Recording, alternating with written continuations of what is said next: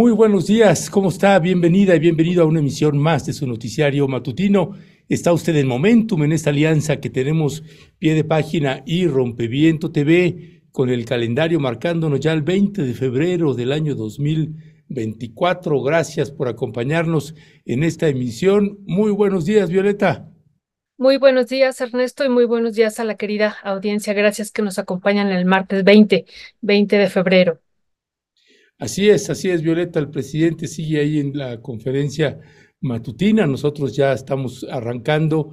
Vamos a tener una entrevista con Alina, con la periodista Alina Duarte, y vamos a abordar pues el tema de Juliana Assange, que pues prácticamente, bueno, se plantea que es muy posiblemente pues ya la hora cero en donde se va a definir si Julian Assange pues vaya a ser extraditado a los Estados Unidos y pues la pelea es fuerte en que pues no, no se le extradite y no solo eso, sino que también se le libere Violeta. Sí, Ernesto, pues bueno, estaremos ahorita hablando esto con Alina y nada más decir la muerte de Carlos Ursúa, Ernesto, ah, el día de ayer, que bueno, pues ha, ha estado en está en todos los diarios a nivel nacional, está, fue muchas horas tendencia y fue muchas horas tendencia por eh, lo que ha estado comentando esta mañana el presidente, porque prácticamente lo culparon, tres personajes lo culparon a él casi, casi, Ernesto, de, de o, que les parecía muy particular la muerte y hacían referencia a otras muertes o asesinatos. Y bueno, pues estuvo tremendo. Y no olvidemos que Carlos Ursúa pues presentó un Plan Nacional de Desarrollo al principio de esta administración, pues con las mismas características o características similares a los planes nacionales de desarrollo de las anteriores administraciones. Y tuvimos, ¿no? Decíamos nosotros, esa es la primera vez en la historia que tenemos en, en la nación dos planes nacionales de desarrollo, uno elaborado por él con estos eh, elementos y tintes, pues sí, incluso le dijo el presidente neoliberales, y el que hizo el presidente de la República, que finalmente que fue, fue el que se aprobó, Ernesto. Y bueno, y eso pues llevó a la salida de Carlos Ursúa y después se convirtió en un gran opositor.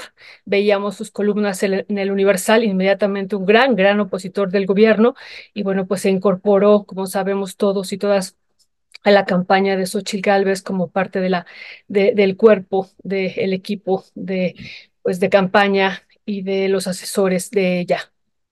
Pues es como una costumbre, ¿no? Luego se termina peleando eh, con un partido político, con un político, en este caso un presidente, y cuando salen se terminan convirtiendo en adversarios. Lo mismo pasa, me hace recordar también las guerrillas con el EZLN, que los que estaban así muy cercanos cuando el EZ pues les eh, eh, los vetó o los, eh, los alejó un poco, pues se convirtieron en antizapatistas y en el caso de Ursúa pues se convirtió en anti López Obradorista. Antes ya lo era, pero esas compresiones extrañas. Pero Violeta, si te parece, ya lo estaremos comentando también más adelante. Ya se encuentra con nosotros y con nosotras pues nuestra querida Alina, Alina Duarte, a quien le damos la más cordial bienvenida. Alina, muy buenos días. Hola, ¿qué tal? Buenos días, saludos a toda la audiencia de Rompevientos, saludos a todas y a todos. Ernesto, Violeta, un gusto estar aquí con ustedes. Muy buenos días, Alina. Al contrario, gracias porque nos estás acompañando con este tema. Bienvenida. Muchas, muchas gracias.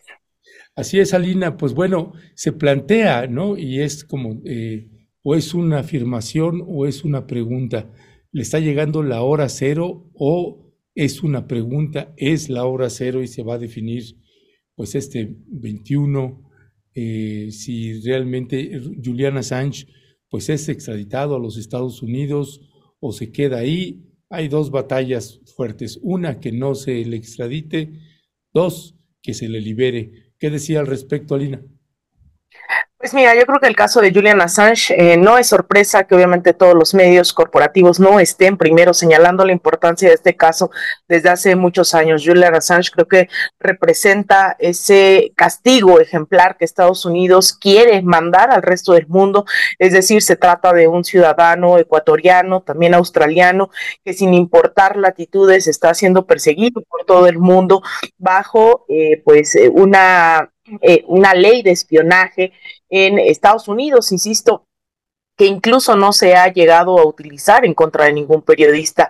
Julian Assange le fue otorgada la ciudadanía ecuatoriana durante el gobierno de Rafael Correa y fue justo por la traición a ese gobierno, eh, pues por parte de Lenín Moreno, que permite la entrada a la Embajada de Ecuador en Reino Unido para que le detengan y desde ese momento Julian Assange está al filo de la extradición hace ya eh, varios, eh, cerca de tres años. Esto se impidió gracias no solo a una decena de abogados que estuvieron acompañándole, sino a estas grandes presiones internacionales, no solo a través de movilizaciones, sino incluso de mandatarios como el presidente López Obrador Lula da Silva, Gabriel Boric, Gustavo Petro, que se han pronunciado en múltiples ocasiones. Sin embargo, pues el juicio, efectivamente, esto que se puede considerar como el juicio final se estará dando ya desde ahorita hasta el día de mañana. Y como bien lo planteas, Ernesto, son dos opciones, son dos grandes retos.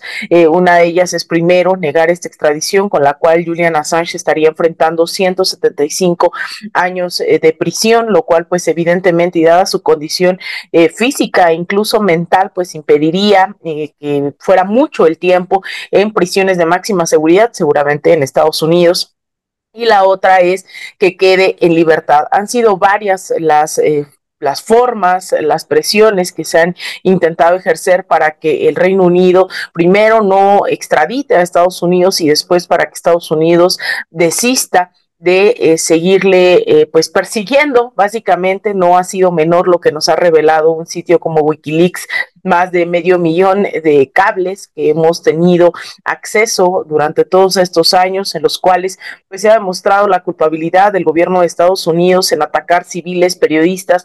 Eh, se ha demostrado ese cinismo de del llamado país paladín de la democracia al asesinar a cualquier objetivo por eso es que creo que no debe sorprendernos eh, que hoy el gobierno de Joe Biden no esté decidiendo poner un freno al genocidio en Palestina que está siendo financiado por Estados Unidos, porque Estados Unidos lo ha hecho durante muchos años eh, bajo el discurso de democracia y libertad. Así que eh, pues este castigo ejemplar que está buscando Estados Unidos con Julian Assange, pues debería estarnos preocupando a todos, lo cual, insisto, eh, con este punto de partida, pues no es el caso de varios periodistas, de varios medios de comunicación que lo han invisibilizado, que lo han ocultado, y es muy lamentable que eso también ocurra con muchos medios en México, toda vez que pues, nos enteramos de muchas cosas a través de Wikileaks también en este país.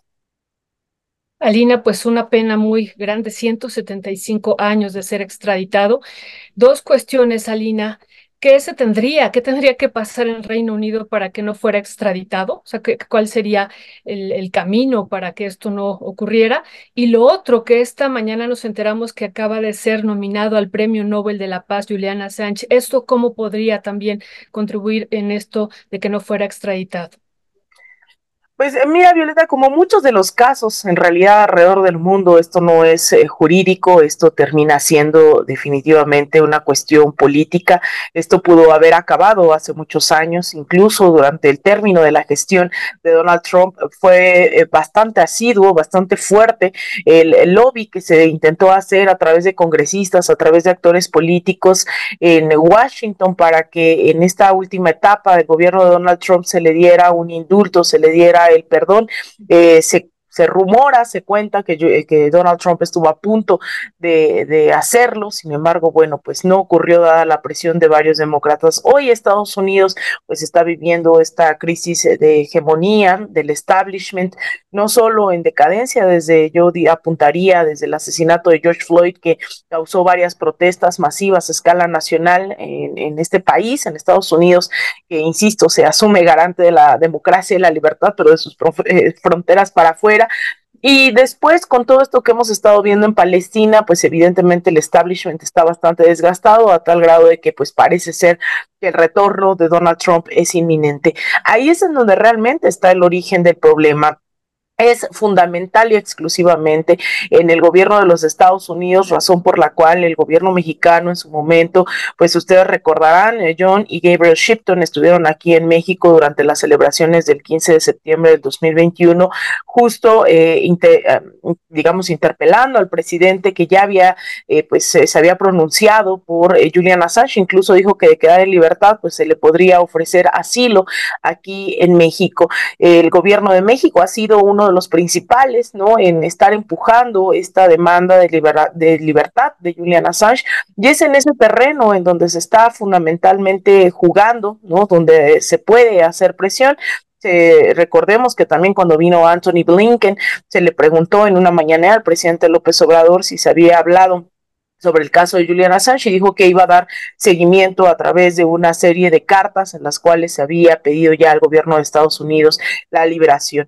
Eh, ¿Qué se puede hacer? Pues realmente es la presión a través de redes sociales, a través de movilizaciones en la Embajada de Estados Unidos, en la Embajada del Reino Unido, en donde realmente se puede eh, generar presiones. Esperemos que en estos días, pues también el presidente López Obrador, eh, al igual que Lula da Silva, que otros mandatarios puedan seguir pidiendo la liberación de Julian no es un capricho. Julian Assange, insisto, podría determinar que cualquier periodista escribiendo en cualquier parte del mundo, con cualquier ciudadanía, de cualquier tema, podría ser extraditado a Estados Unidos y ser condenado por espionaje, que es eh, uno de los cargos sobre los cuales está atacando a Julian Assange. Entonces, todo está en el plano de lo político, seguir presionando con estas eh, jornadas eh, de solidaridad, seguir presionando a través de redes sociales y como periodistas más, querida Violeta, querido Ernesto, ahí es en donde también tenemos que entender que es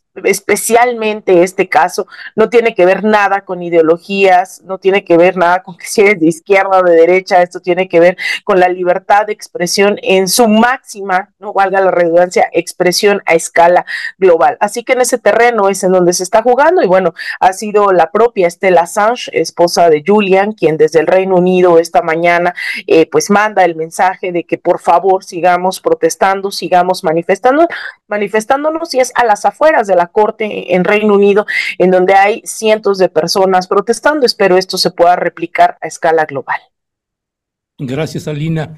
Alina Duarte, eh, ¿qué significa eh, la liberación de Julian Assange y qué significa la no liberación de Julian Assange? ¿Qué, qué significa este, este, este periodista eh, en términos de libertad de expresión, en términos de periodismo a profundidad, de periodismo de investigación. ¿Qué decía al respecto, Alina? Mira, el caso de Julian Assange es insistir una y otra vez hasta el cansancio que es eh, la máxima lucha por la libertad de expresión en el mundo, especialmente para las y los eh, periodistas. No es posible que un ciudadano que nos brindó herramientas a escala global para decir esto no es una conspiración realmente, el gobierno de Estados Unidos está asesinando civiles, periodistas, está ocultándonos que esas guerras no necesariamente son por libertad y democracia, sino por recursos naturales, que nos demostró incluso que en el caso de México, Estados Unidos y durante el gobierno de Felipe Calderón, pues había una relación totalmente colonial en donde se le estaba entregando la seguridad en bandeja de plata, ¿no? Es decir, se, se podían determinar, recordemos, se, se dieron a conocer decenas de miles de cables de varias de las embajadas de Estados Unidos alrededor del mundo y quizás en su momento las consecuencias más fuertes, a pesar de la invisibilización del caso hasta ahora, fueron justo aquí en México, en donde el embajador entonces de Estados Unidos en México tuvo que renunciar, dado que se dio a conocer este tipo de situaciones, donde México le decía, bueno, sí, eh, ¿qué necesitamos en la frontera? Ustedes quieren hacerse cargo de nuestra seguridad, ustedes monten los operativos, eh, no hay condición alguna para que los agentes que hoy están muy molestos de la DEA, de la CIA, pues eh, no tenían, podían entrar hasta la cocina porque no tenían límite alguno en este país. No solo fue en México, también se demostró a escala global cómo es que Estados Unidos espiaba, por ejemplo, a todos los representantes de las Naciones Unidas. Eh, pues esto generó pues bastantes complicaciones durante el gobierno de Barack Obama, bastantes tensiones porque estaba espiando a los que decía que eran sus aliados nos demostró sin duda todos estos eh, cables, decenas de miles también en el caso de los llamados diarios de Afganistán, en los cuales también se da a conocer y sobre todo estos videos bastante famosos donde se ve tal cual pues al ejército estadounidense pues pareciera jugando a asesinar civiles, eh, periodistas, mientras el relato era combatir al terrorismo, combatir las injusticias, el autoritarismo, etcétera, etcétera. Entonces, esto es ese castigo ejemplar de Estados Unidos para todo aquel que ose eh, atacar los intereses, ¿no? Desnudar a ese imperio. En su momento yo estaba muy de acuerdo con estas declaraciones que hizo el presidente López Obrador, que podrán ser una obviedad, pero que cuestionaba, ¿no? Eh, pues la, la, prisión de Julian Assange a la par que tenían su estatua de la libertad, que esto era total y absolutamente, pues una farsa, ¿no? Decir que se estaba hablando de la libertad mientras tenían a Julian Assange eh, preso que lo habían perseguido alrededor del mundo y también habían perseguido eh, a quienes habían filtrado todos estos eh, documentos, ¿no? Que le hicieron, creo que un gran favor a la humanidad, insisto, no salieron en los grandes medios de comunicación. Entonces, la lucha por la liberación de Julian Assange significa eso, significa el poder seguir ejerciendo un periodismo libre, independientemente del espectro ideológico en el cual se pueda o no situar algún o alguna eh, compañera, colega periodista. Dejar a un lado esto, pues me recuerda mucho a este texto que algunos dicen que sí, que no se le asume a Bertolt Brecht, en donde pues van viniendo por unos, por otros, y de repente quedamos absolutamente solos. Este es el momento de salir por Julian Assange, este es el momento de alzar la voz, porque si hoy cae Julian, y lo dice John Shipton, padre de Julian Assange, si hoy cae Julian, mañana puede caer cualquiera alrededor del mundo. Entonces, la única vía seguirá eh, siendo hasta ahora no la vía jurídica, que eso depende absolutamente de Estados Unidos. El día de mañana, si Estados Unidos quiere, puede retirar todos los cargos y Julian quedaría en completa y absoluta libertad y en condiciones de ir con sus cuatro hijos eh, más bien es que nos corresponde a la ciudadanía, a las y los periodistas que tiene que ver con seguir alzando la voz y pidiendo su libertad. Gracias, Alina.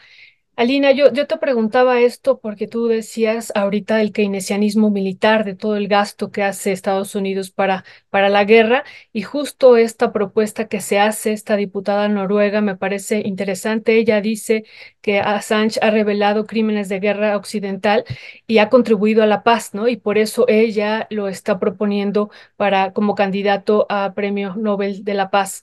Entonces, eh, si nos pudieras hacer una reflexión en torno a esto, pues que tú ya estabas diciendo de todo lo que ha estado haciendo y toda la ganancia que ha tenido Estados Unidos en torno pues a las guerras que ha emprendido en el mundo pues de ahorita y desde hace muchos años, Alina, por los recursos naturales como tú misma lo estás comentando.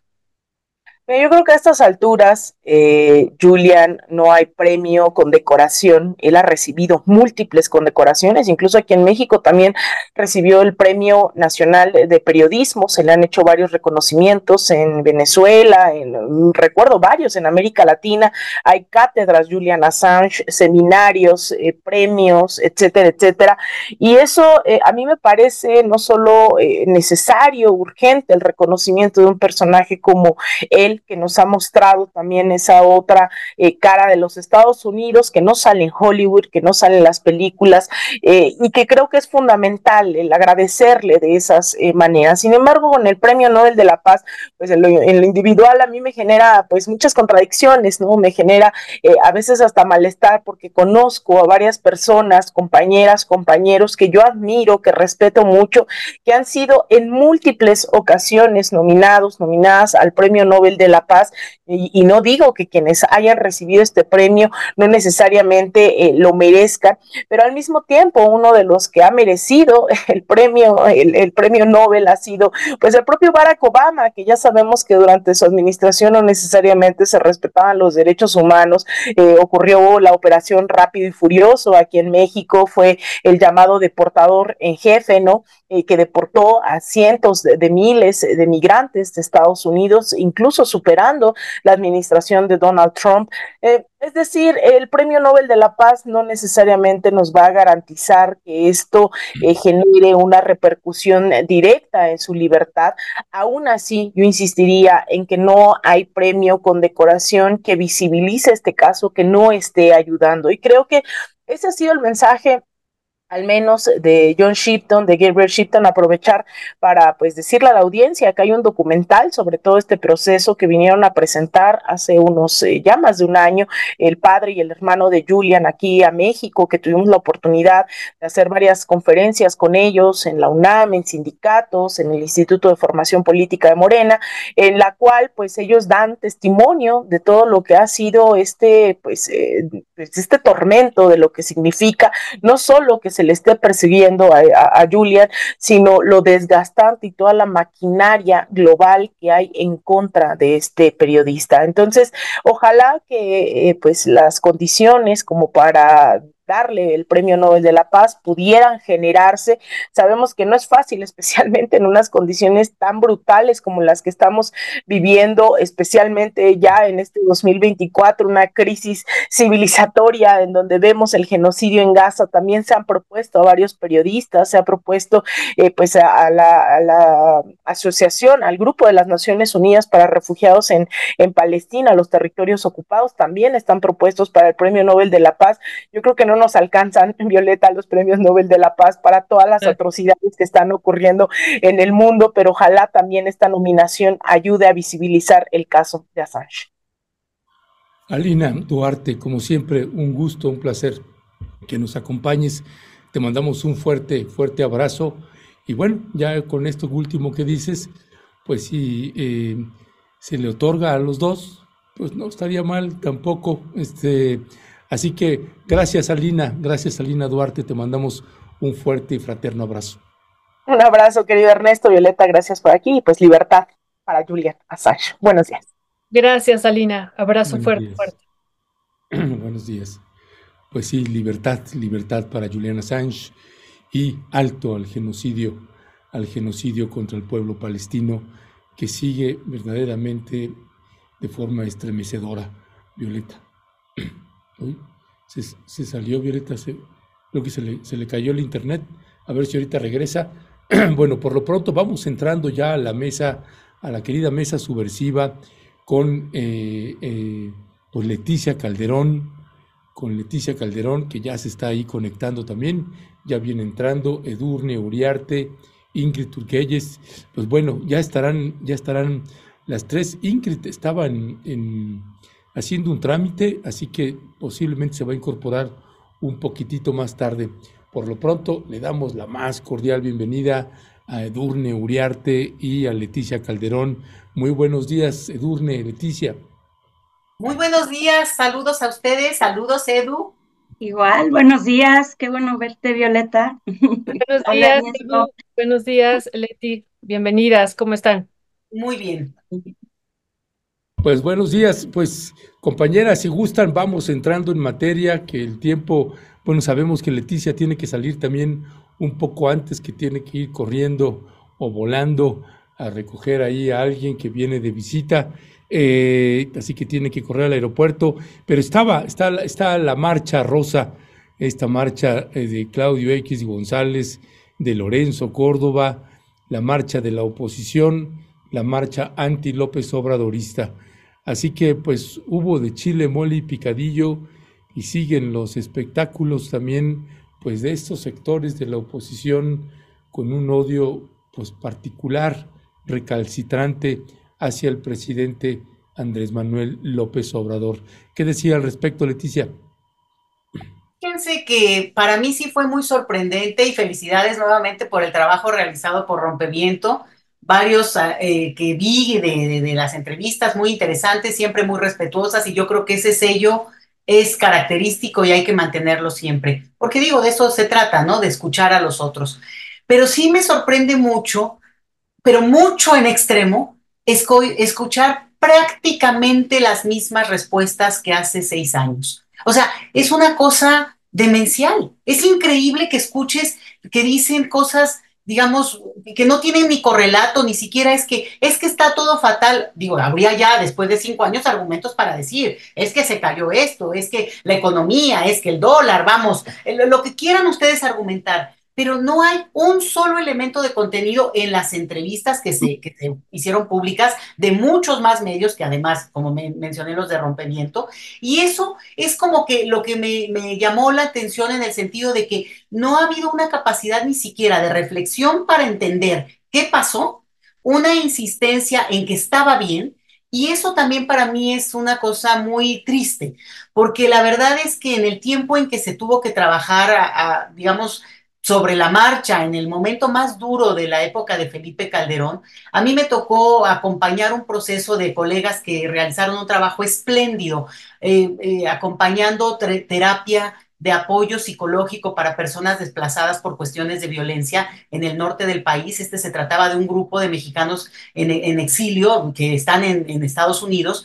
Y este grupo de compañeras al principio, pero les estoy hablando hace 10 años, no sabían qué pasaba cabalidad, vamos. Pero hubo todo un ejercicio, un trabajo en el cual al final, bueno, todas compartimos lo que estaba ocurriendo en el país, específicamente en ciertas zonas, y bueno, acompañaron este proceso, pero con conocimiento de causa. Les estoy hablando de gente que tiene además un nivel socioeconómico bastante elevado en algunos casos. Entonces, el, yo me imaginaría que la capacidad de réplica de este minigrupo y miles y millones más por lo que vivimos no directamente necesariamente, pero sí como sociedad, pues tendría un impacto en que la gente en general reconozca el dolor que ha padecido una parte del país de manera directa. Entonces, para mí, negarlo e insistir en que se estaba mejor es como una cuestión donde tú no, no le das crédito a la palabra de alguien que te dice que ha sufrido, que ha vivido en carne propia una violencia o una situación tremenda. Entonces, realmente oír a esta gente, gente que además tiene la capacidad pues económica por lo que por lo que argumentan, vamos, ¿no? No nada más la facha en el sentido de una sociedad también con una pigmentocracia feroz, ¿no? Tú vas a esa marcha y ahí sí, pues es una cuestión que, que, sorprende el color de piel junto, ¿no? En un país como el nuestro, cuando en general, bueno, uno va a donde va y hay un, un, un perfilamiento muy distinto, ¿no? Te vas al metro, te vas al zócalo, te vas donde estés, pues hay toda una diversidad muy distinta a la que ves en esas marchas, lo cual no quiere decir que esté mal, simplemente que demuestra lo segmentado que está el discurso político y eso preocupa porque, bueno, pues no, no debe ser así, no, no es correcto, bueno, yo creo que sí ves mucho más diversidad, solo hasta por pura estadística, ¿no? En, una marcha de, de, de, vamos, de Morena, de, los aliados de Morena, pues porque convocan a mucho más gente y en ese sentido más diversidad. Pero eh, eso es algo que también sí, sí me llama la atención, verlo tan marcado y con este discurso, insisto, que de verdad da hasta tristeza, porque no solo por, por lo que hemos vivido como país, sino por el nivel de ignorancia atroz. Cuando alguien a mí me sale con que es que vamos, nos van a volver comunistas, bueno, ya que les puedo decir, o sea, es no solo no entender nada, es, a mí me da, digo, ahorita no me está dando risa porque me acordé de esa otra situación y la verdad me, me, duele muchísimo recordarlo, pero, pero de verdad es un abuso que, que hablen de esa manera. Muchas gracias, eh, Leti. Sí, sí, tengo abierto el micrófono. Gracias, Leti, por, por tu reflexión y por lo que nos comentas. Eh, Edurne, ¿cuál sería tu primer análisis de esta marcha rosa y de esto, ¿no? Que ha sido muy comentado, lo de Enrique Kraus diciendo que lo la comparaba con la marcha o las marchas del 68. Pues a mí me pareció muy indignante, la verdad, pero también eh, interesante. Hay varias cosas bien interesantes. Yo creo que por un lado tiene razón Leti y es muy de destacar cómo es posible que en tantos años y en todo el sexenio ese grupo rosita, azul, de democracia, por lo que quiera, no haya logrado articular eh, un grupo de gente y un discurso informado, ¿no? Que tenga que ser todo a partir del miedo, a partir de la desconfianza, a partir de, la mentira incluso, ¿no? Este, estaba viendo una entrevista de una persona, la verdad no sé quién la hizo, pero ella estaba asustada porque eh, Claudia Sheinbaum iba a quitar la propiedad privada. Y entonces el periodista le dice, que lo del artículo 139, y ella contesta, exacto, eso, ¿no? Y, y, el periodista le dice, sí, es muy peligroso y muy delicado eso porque este artículo no existe, ¿no? Entonces, es, es, es impresionante esa, esa situación, bueno, a mí me, me lo parece. Se mete un ruido, no sé si, no sé si sea yo, como un... No, me parece que eres tú, Edu. Se oye un ruido, ¿verdad? Sí, sí, se oye un ruido, pero no... ¿No usas, usas audífonos? Ahorita veo, me pongo audífonos en un momento, pero o puedes poner tu, tu, micrófono en silencio tantito, Violeta, para hacer una prueba. No, sí debo ser yo. Entonces ahorita lo resuelvo rápidamente. Este, entonces, bueno, yo lo primero que les quería comentar es que un amigo me escribió el domingo así de, ¿ya volviste de la marcha? Yo, pues claro, había ido el sábado a la de Palestina, cosa que sí tengo en la cabeza. Entonces el domingo dije, pero fue ayer, ¿no? Entonces, este, ni siquiera hice la asociación con algo relevante, contundente, importante el, el domingo. Y a mí, la verdad, digo, qué bueno que exista la democracia, que todos salgamos, que todos tengamos la libertad de expresión, pero a mí no me gusta nada, nada en absoluto que esta gente esté afuera en la calle. No me gusta. Me parece eh, preocupante. Me preocupa, bueno, me llama la atención ver a Lorenzo Córdoba salir como al quite, como el vocero que, que esta Xochitl no puede ser, no le, no le da. Entonces yo siento que de alguna manera es un apoyo adicional, eh, moral, intelectual, de capacidades que, que, ella no tiene y que él no puede ser candidato en estos momentos. Pero lo primero que vemos es que él va atendido hacia, hacia, ese, hacia esa posición cada vez más pública y cada vez más política, ¿no? Y la otra cosa, y comento rápido para poder resolver este tema del de sonido, es que estaría interesante ver los, los puntos que están en el discurso, porque lo de Krause está muy relacionado también con el mensaje que me Lorenzo Córdoba.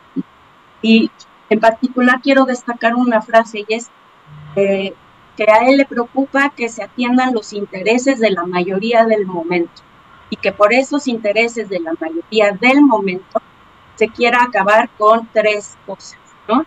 Con la, con la constitución, con, los, eh, con las instituciones y con eh, todos los logros de los procesos electorales. Entonces ahí le cierro y voy a, voy a resolver. Gracias, gracias Edurne. Leticia, eh, estas marchas, eh, a nosotros nos ha tocado cubrir, y gracias por en lo que toca a nosotros este, estas entrevistas que hizo Violeta ahora ahí en el Zócalo. Perdón, que, Ernesto, ya Edurne ya se silenció y se sigue escuchando el ruido tenemos como una interferencia. No sé qué, qué sea. ¿Se escucha una interferencia? Al aire no. Sí, al aire no. No. ¿Solo lo escuchamos nosotros? Sí. Ah, bueno. sí. Yo creo que es algún, algún sonido al aire. Al aire estamos eh, transmitiendo perfecto y se escucha bien. Este, pero bueno, pues ahorita seguimos. Eh, yo lo que más bien siento que a Durne se le, se le cortaba un poco la voz.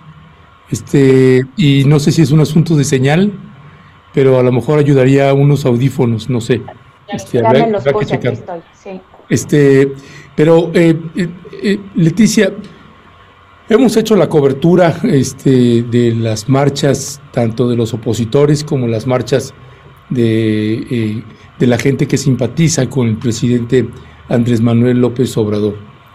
No hay ya ninguna duda que acá pues hay eh, mucho más gente sonrosada, como se le dice, blanca, y en las marchas del presidente Andrés Manuel López Obrador, pues es mucho más la gente de piel morena y gente más de, de abajo.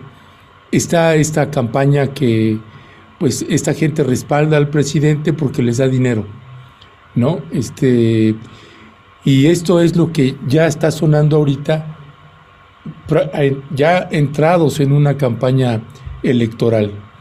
Vimos a un discurso de, de Lorenzo Córdoba eh, que pues se le puede tener distintos ángulos desde mi punto de vista.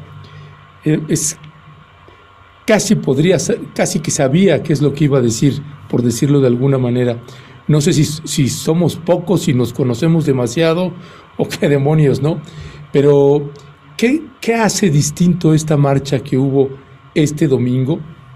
Por ejemplo, en el, en el caso de nosotros, Violeta no se concentró solamente en, en, en, la gente de piel blanca, de piel sonrosada, sino también buscó a la gente de piel morena y que también pudiera decir su, su palabra y por qué demonios está ahí, ¿no? Este, ¿Qué decir? ¿Hay, ¿Hay algo distinto en esta marcha en un año ya electoral y próximo a la salida del presidente Andrés Manuel López Obrador? Mira, yo creo que hay, digo, hay continuidades y hay también eh, diferencias en el sentido de que una, esta capacidad de movilización pues es, es clara que, existe, que se da a través de, de, ciertos medios que han ido afinando también. Eso es un dato que a mí me llama mucho la atención. No es que fue una campaña desde Televisa o TV Azteca, que son en todo caso los, los, los medios masivos más, más generales, más amplios, sino latinos. Es la referencia que se hacía. Entonces, digamos, la propia televisión eh, privada, abierta, está quedando rezagada incluso entre ese sector. Ese es un dato. Y luego el otro es que aunque pueda ser el, el, mismo perfil de personas y esto que tú decías como una segmentación muy clara en términos de, color de piel, que eso además está fuertemente asociado a nuestra historia, que demuestra algo que además se negó durante décadas en este país y es obviamente, la, la, digamos, la desigualdad a partir también de la, de, la, de, digamos, del, del, color de piel eh, de, de, de, las personas en nuestra sociedad, pues totalmente racializada, ¿no? Entonces, aquí hay un dato que yo creo que sí es distinto y tiene que ver con los oradores. Y los oradores, pues la, señora Pajés en algún momento, ¿no? Que después además pasó a, desgracia en el sentido que es una persona que se volvió, pues francamente, un payaso después de lo que dijo y que todo el mundo ya le volteaba incluso la, la, la mirada para no quedar, no quedar demasiado revuelto con ella. Pero creo que en este caso no había un discurso tan rabioso en el, en el en la forma, en el estilo, aunque dijera lo mismo, y el hecho de que estuviera Lorenzo Córdoba, pues es interesante porque al final de cuentas pretende darle otro nivel, yo vi algunas de las entrevistas también, gente diciendo, no, bueno, es que es una persona muy destacada, evidentemente es una persona preparada, es una persona públicamente conocida y que ahí es como como una representación interesante, decía eh, eh, eh, Edurme, ¿no? También de que no, no le gusta que estén en la calle. No, bueno, pues también es su calle, vamos. En ese sentido, eh, creo que es una cuestión donde hay una, una parte que hay una representación de lo que podría ser, como diciendo, al final de cuentas, eh, un Lorenzo Córdoba, que podría haber sido otro funcionario ese calibre. ¿Se acuerdan que en algún momento decíamos que Cosío podría haber también este, subido al, al, al templete y hablar? Y a mí no me pareció que, que, bueno, obviamente tiene tablas, o sea, no, no, no se atoró, no hizo los, los osos monumentales que sí hemos visto con la señora Xochitl, cosa rara porque también tiene muchos años en política, pero en cambio Lorenzo pues tiene rollo para cinco horas, o sea, él no sé, el problema tal vez es que tiene un tipo de rollo, ahí sí como muy académico, y que en ese sentido pues trató de llevarlo hacia el punto de pues la democracia no se toca, el INE no se toca y las contradicciones que él mismo iba manifestando. Pero eso es como más fino y no se puede ver en el momento. Yo creo que sí les da una fuerza en el sentido de un, un personaje, desbanca en ese sentido a otros personajes como eh, la misma Xochitl, que bueno, obviamente no estaba ahí ni era su marcha. Sería muy interesante, o lo vamos a ver, lo vamos a ver, una marcha posterior donde sea Xochitl la que hable y que pues no se, no se puede estar riendo, ¿verdad? No puede estar contando chistes, ¿no? No puede estar haciendo groserías para poder apelarle al público, cuando Lorenzo pues sí se mantuvo en su discurso académico de funcionario, este, y, y de repente por eso era complicado que decía una cosa porque tenía que argumentar mucho más para poder decir por qué estamos, no estamos aquí para criticar a nadie. O bueno, pues estamos aquí para criticar a López Obrador, digo, era lo obvio, todo el mundo le decía cosas horribles. No, no estamos aquí porque estamos, entonces tenía que argumentar demasiado y eso yo lo entiendo como académica, porque espérame, espérate, hasta que acabe el argumento ya vas a entender lo que creo que trato de decir. Entonces, eso me parece que pues tendría que en todo caso afinarlo, pero pues ya lo harán ellos eso me parece que podría ser de las cosas más singulares, porque yo la anterior marcha la vi tan llena como esta, ¿eh? o sea, de mucha gente y, y, y, y, también como muy prendidos, como muy fuertes, con un punto que sí es fundamental aquí, lo electoral, ¿no? Y tú, y con esto cierro, es decir, sí vamos ya al momento en que, digo, esto es el inicio de la campaña de, de la, oposición sin candidata. No la necesitaron, se dan cuenta, ese es el detalle. No la necesitan para convocar. Ella es nada más una, una persona que obviamente tiene la representación, pero no importa, las personas, incluso las que entrevistaba Violeta, le decían, sí, voy a, no, no me gusta, no me gusta Xochitl, no, no, son, no, no es, no, no son fans, pero es la mejor opción, ni modo que no, pues, pero no por un convencimiento. Y eso yo creo que sí puede dar un, un banderazo de inicio de campaña muy interesante porque desdibuja esos liderazgos. última cosa, que estuvieran ahí representantes de la oposición, eh, Taboada, Marco, Marco Cortés, la señora Margarita Zavala, del PAN, ¿eh? por cierto, yo no sé por qué no fueron los del PRI o no los vi, ¿no? ¿Por no, eh, así de manera tan visible, o, no lo sacaron, también eso es posible? Eh, es muy interesante porque al final de cuentas tienen justamente en ese público su electorado al que están también apelando con su presencia. Entonces, ya, fuera máscaras, se, inicia la campaña y el detalle es, no se necesita a, una, un personaje como Xochitl para hacer esa campaña de oposición, porque el discurso es ese, es comunismo, vamos a Venezuela, o sea, no tienen otro en ese sentido y que, y que yo creo que lo van a explotar. Gracias, Leti.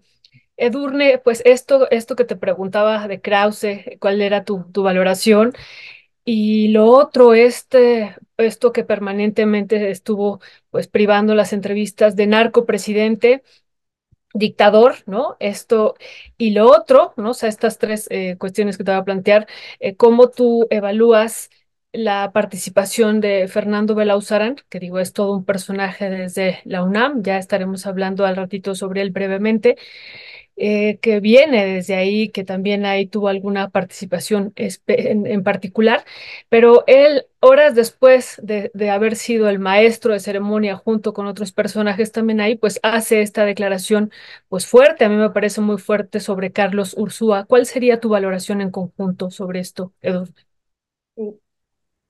Bueno, yo nada más este, decirle a Leti que efectivamente es su calle. Entonces, no es un asunto de quitar derechos o de decir que ellos no tienen eh, la legitimidad para estar, sino el evento mismo y lo que significa y las posibilidades de que esto pueda crecer. Eso es a mí lo que me preocuparía, ¿no? Y viendo frente a otras situaciones en América Latina como mensajes sencillos, porque los mensajes de la derecha no son muy complicados, son sencillos, mandan un mensaje directo que se va repitiendo, repitiendo y van armando una gran cantidad de gente, ¿no? Entonces, a mí sí me resulta un poco preocupante es eso, ¿no?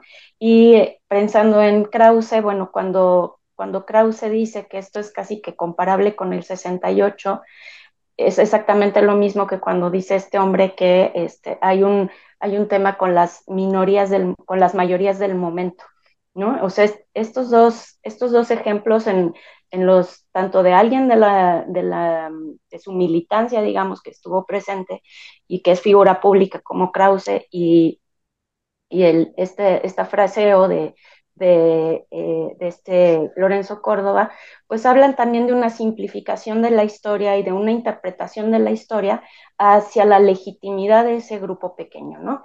Y entonces desde ahí tratan de articularse como eh, los luchadores sociales, tratan de levantar una serie de, como un espíritu. O sea, pensemos en cómo funcionamos nosotros, ¿no? En, ir a marchas, en, en, levantar el entusiasmo, en el tipo de cosas que nos estimulan. Pues yo siento que ellos están tratando de homologar y de ser algo parecido, porque incluso hablan de ser ellos los que, bueno, y, bueno, esta cosa de de, Lorenzo Córdoba de prácticamente la democracia no, no, existía hasta que yo llegué, ¿no? Y el INE eh, ahora es una gran institución y haciendo estas modificaciones de, bueno, sí se toca, pero para corregirse, no para destruirse, ¿no? Y esto es así como una gran bomba que, hay que tener eh, mucho cuidado. Este, y, también en, consecuencia cómo se van replicando esos mensajes, porque ayer estaba escuchando a la hora de opinar, ya saben, mi hígado entrenado, que me encanta los lunes escuchar a la, a la oposición. Y yo se los recomiendo mucho porque yo me moría de la risa, la verdad es que yo sentía que se rompían de, dolor en algún momento y quería entrar a la, a la pantalla, decirle tranquilo, todo está bien, ¿no? Porque hablaban así como de una bomba atómica y van replicando de, con otras palabras lo mismo que está en el mensaje de Lorenzo Córdoba, ¿no? Quieren acabar con la, con, con, los, con la cuestión electoral y quitar a los pluris, el plan C, y es el tema de, las instituciones, acabar con los órganos autónomos, ¿no? Y todo el tema también de, acabar con la constitución. Entonces, esto eh, lo, llamaban una bomba atómica y que había que poner atención a la bomba atómica, y ellos son los que están recuperando los 20, las 20 reformas de Andrés Manuel, pero para verlas en función de la destrucción de nuestro sistema. Entonces, yo creo que ahí es donde se van a empezar a enfocar eh, las baterías y los discursos, y creo que eso es, eso es importante. Yo no escuché lo que dijo Belauzarán, entonces no puedo comentar mucho al respecto. A lo mejor Leti ah, dice que ella puede, pues comenta Leti, yo te complemento algo más. Bueno, nada más decirlo, ¿no? Me parece, brevemente, creo que van a hablar después más de eso pero falleció el exfuncionario de Hacienda, Ursúa, y los comentarios que hubo en Twitter de inmediato fue, y el, de, el caso de Belanzo Arán, el hecho de que eh, suponía suspicacia en términos de que podría haber sido un asesinato político. Entonces, eh, bueno, obviamente se desmitió a los tres minutos y simplemente yo lo digo aquí. Es yo creo que lo más bajo a lo que ha caído este personaje, otrora universitario, un digno representante de su generación en su momento que perdió absolutamente el piso. Esto ya, yo creo, fíjense, de haber estado en el templete el domingo, a decir una cosa de tal nivel, tan bajeza, que debería de ir a implorarles disculpas a la familia que debe estar pasando un duelo terrible, debe ser dolorosísimo perder a un ser querido de esa manera, y de repente que alguien venga y diga semejante tontería, él y otros, pero este es el del que estamos hablando, y en ese sentido, de la gloria al infierno y ojalá que ahí se quede. Ok, yo no creí que había dicho algo, pero sí está tremendo lo que pasó en redes sociales porque además se replicó tremendamente. Entonces yo nada más agregaría eso, que me sumo a lo que dijo Leti. No, y es que el, el viaje astral y mezquino del tipo, bueno, llegó a meter que podía haber sido, eh, infiere que pudo haber sido asesinado por Vladimir Putin. O sea, ¿qué dices? No, no, no, no de Vladimir, no, de Vladimir, no, que López Obrador, eh, Obrador es Vladimir Putin, o sea. Sí, sí, sí, hace esa analogía, hace la ah. analogía. oigan, a ver, si. El asesinato eh, el supuesto asesinato, ¿no? Y entonces dicen, bueno, aquí también puede haber pasado lo mismo. Eso es lo que pasó, eso es lo grave, pero como dice Leti, venía del templete, venía de ser el maestro de ceremonias junto con otras personas, además había tenido un papel muy activo ahí, y bueno, y a eso se le sumó Cloutier, y también Cuadri, ¿no? Manuel Cloutier, perdón, y Cuadri. Entonces, pero bueno, empezó Fernando Belauzarán y decimos, y venía de este proceso. Así es que es grave, gravísimo, y ya esta mañana también el presidente se ha pronunciado al respecto. Oigan, este, y a ver si me pasan ese, ese tweet, porque no hallo, no hallo la cuenta. Te lo paso en este momento. Ahí va. No hallo la cuenta de Belauzarán, no sé. Ah, no, bueno, es que lo borró. O sea, lo borró, pero quedó.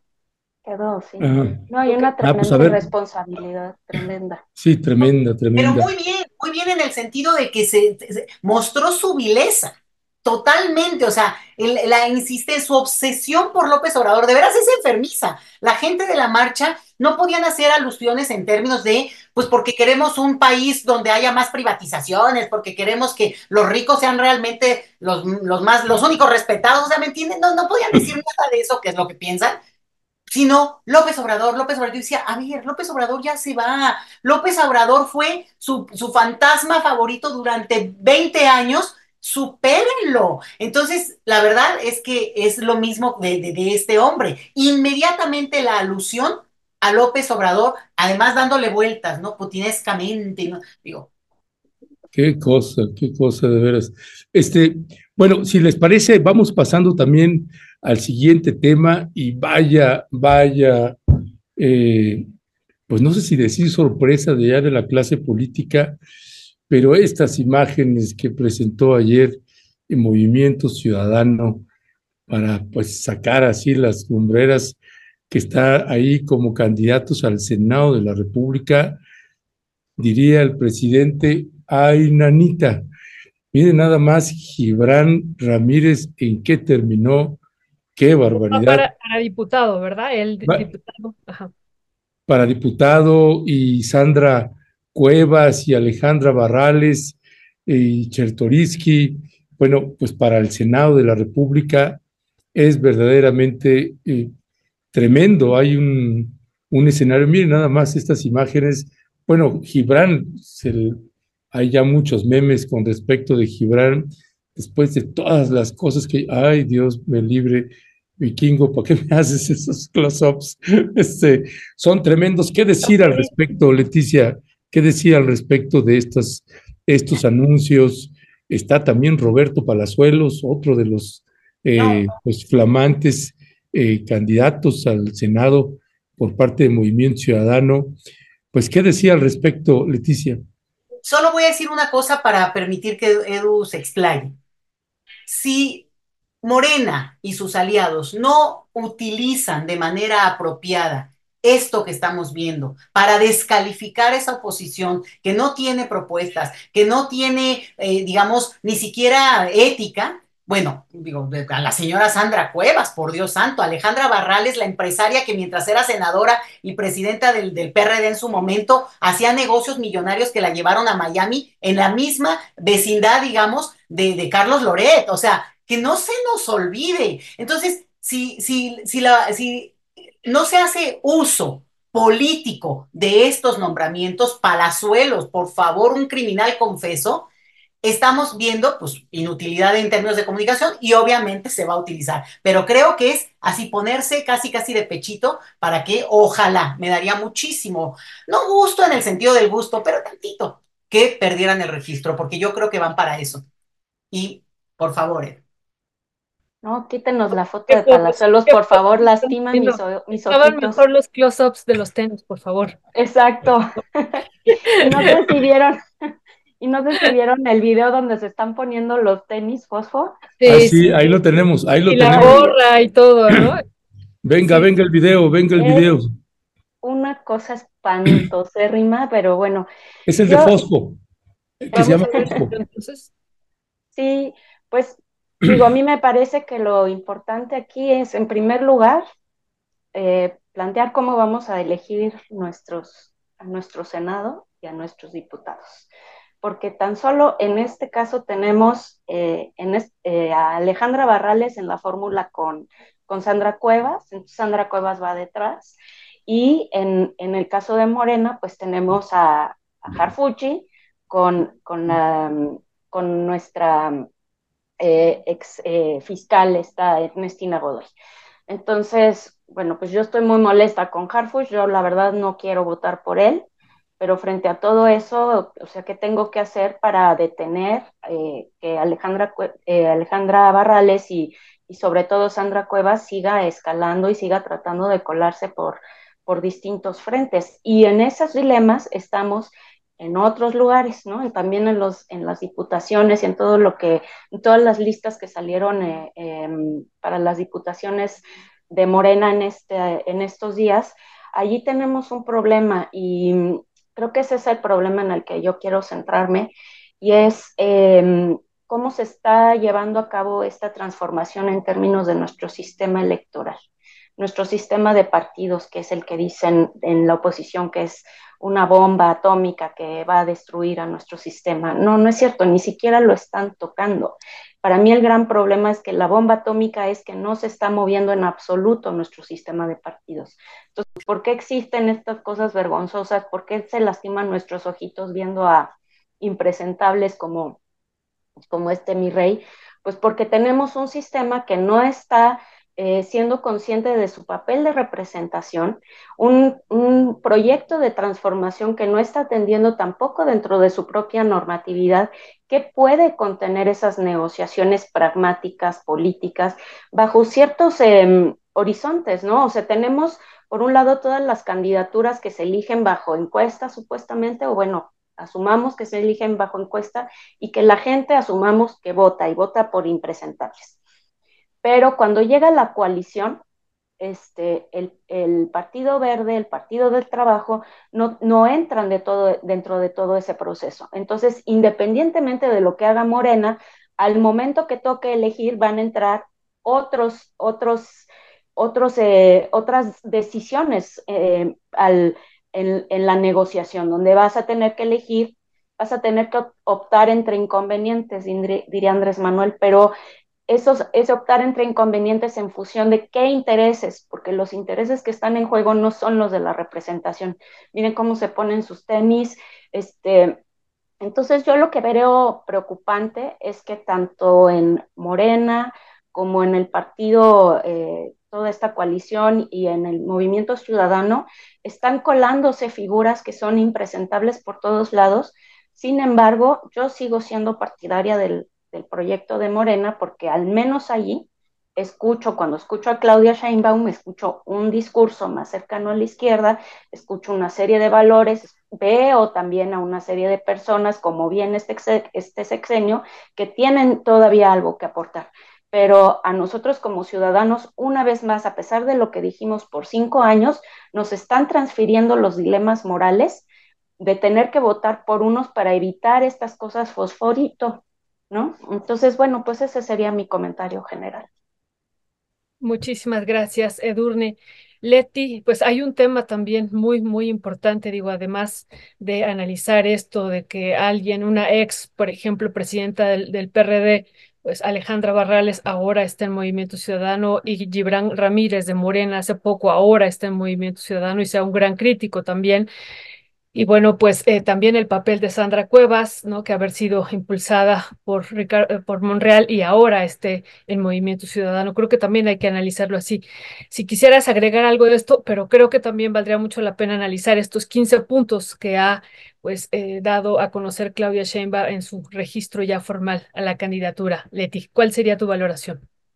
Mira, me gustaría cerrar en realidad para por, por la circunstancia de lo que, lo que viene y me gustaría más bien decir que esto que estamos viendo con Movimiento Ciudadano, para, para cerrarlo, no, se está viendo en todas partes, se, está viendo, y yo creo que ahí es donde la revisión de lo que tiene que ser los mecanismos de selección de los candidatos tienen que tener un costo político, porque ese costo político, pues como dice Edu, al final de cuentas uno sí tiene que optar y tienes que tomar una decisión frente a ese escenario, pero en realidad, al final de cuentas, no estamos viendo que para ellos haya que pague nada, pues, ¿no? ¿Cómo es posible que un personaje como Sandra Cuevas, y esto sí creo que hay que tenerlo muy, muy fríamente en el tintero, y es, este personaje ha, ha sido públicamente contraria a muchas cuestiones que tendrían bueno, pues el, no voto de la, de la, población. Y aunque no pudiera quedarse en los partidos que ella lo intentó, porque ella iba con el frente, pues al final se fue con Movimiento Ciudadano. Lo que estamos viendo es que en este, este eh, golpeteo y en este uso tan mafioso de, de las candidaturas, estamos viendo lo más bajo de la, del proceso electoral en todas partes, ¿eh? Porque eso no lo estamos viendo solamente en la oposición, también lo estamos viendo del lado, digamos, Morena y sus aliados, así lo digo yo, porque bueno, el verde es el aliado, imagínense esto, ¿no? Entonces, sí me parece que estamos como en un fin de época en el sentido de que esto no podría volver a pasar y por eso la necesidad de otras reglas electorales.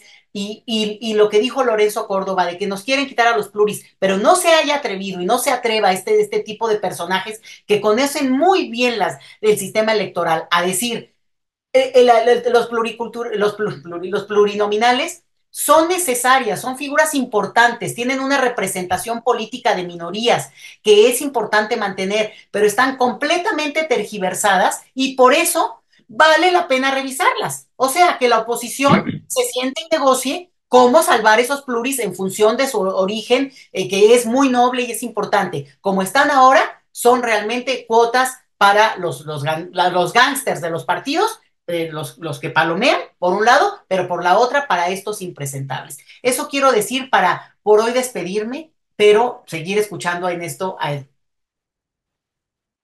Gracias, gracias, mi querida Leticia.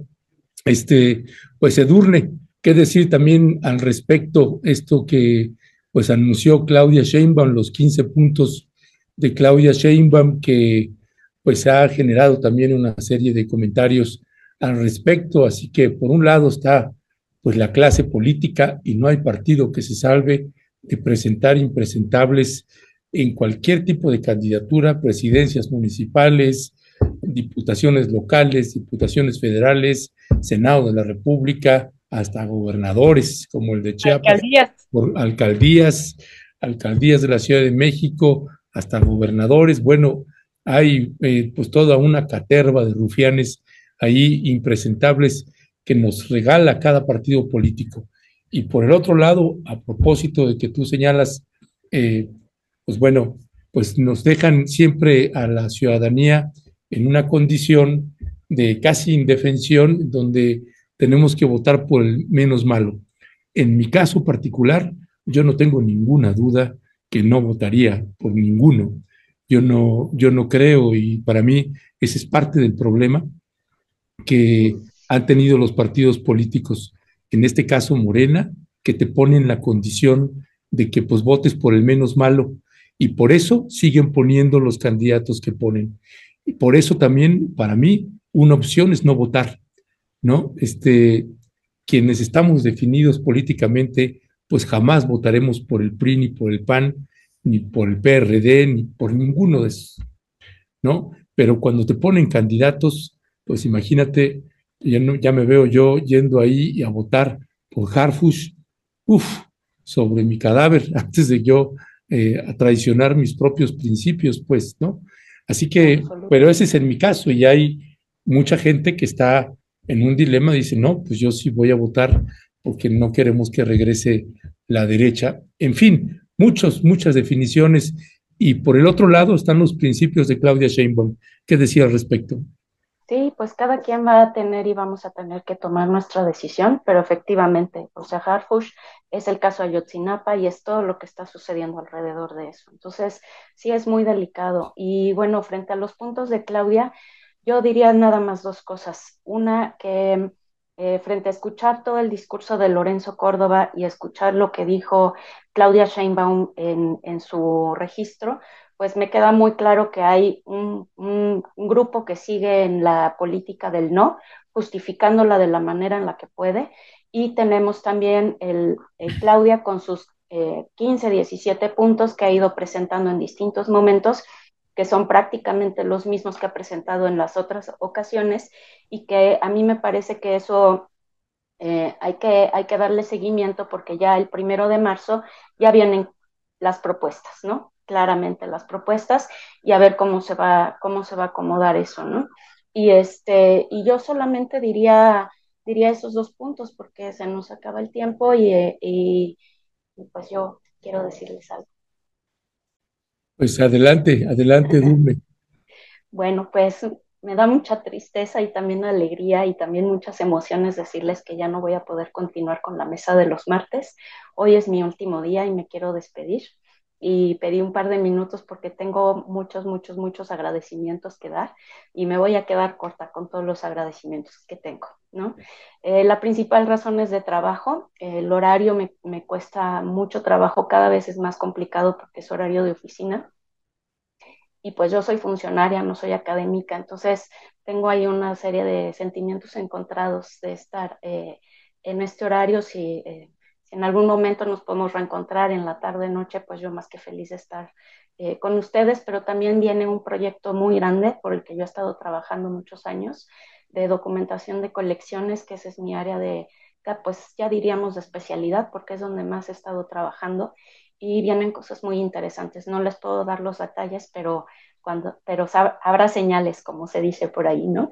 Eh, yo en primer lugar quiero darle las gracias a Ernesto a nuestro arco contemporáneo, como dice el Maxi, este, y pues por haber puesto el ojo ¿no? en, una persona de la audiencia, que es mi caso, y darme una oportunidad primero para escribir y después para poder estar aquí con ustedes y transmitir en, ideas, este, eh, oralizarlo, verbalizar pues las posiciones y las, eh, los temas que me voy encontrando sobre la realidad, ¿no?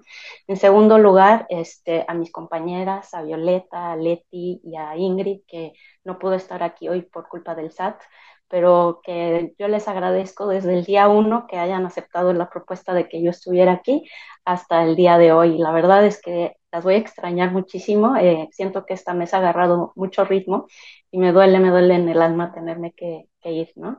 También a la gente de Rompeviento, este, a Cris, a Luis, que me ayudó muchísimo en todas las entrevistas y me tuvo toda la paciencia del mundo y que me estuvo enseñando mucho al vikingo, obviamente, que nunca vemos aquí, pero siempre está detrás, a la gente de tierra adentro, evidentemente, a todos los meseros que son lo máximo y me caen súper bien, y a Claudia, a tu hermana Claudia Ledesma, y pues por último, y también igual de importante, a la gente de la audiencia, ¿no? A Irma y a Felipe, que eran casi como mis padrinos, este, Alfonso Pano, gente que me escribía cuando acababa la mesa y me decía, haz esto, haz lo otro, y, y me daban todo el feedback, ¿no? A, a Eneida Martínez Ocampo, a Antonio Lucario, que me regaló esta cufilla, que es la que se ganó de la, de la, de la tertulia del, del de, la, rifa. de la rifa de rompeviento, este, como un agradecimiento y como un reconocimiento a, a, pues, al trabajo en muchos sentidos. Entonces, pues me siento no sé, muy agradecida, me voy poniendo cada vez más nerviosa, ¿no? Julieta, Jalina, Andrés, Magda, toda la gente que he visto, por supuesto Lucero Enríquez, que es fantástica, y bueno, todos los que están en el chat, este, a mis amigas, a mi hija, porque no la saludé cuando empecé, entonces ahora sí la saludo. Este, y bueno, gente también cercana a mi trabajo que nos ha ido escuchando y que, y que nos oye, gente de la comunidad académica. Entonces, pues a mí eso me, me súper encanta, Carlos, a Laura.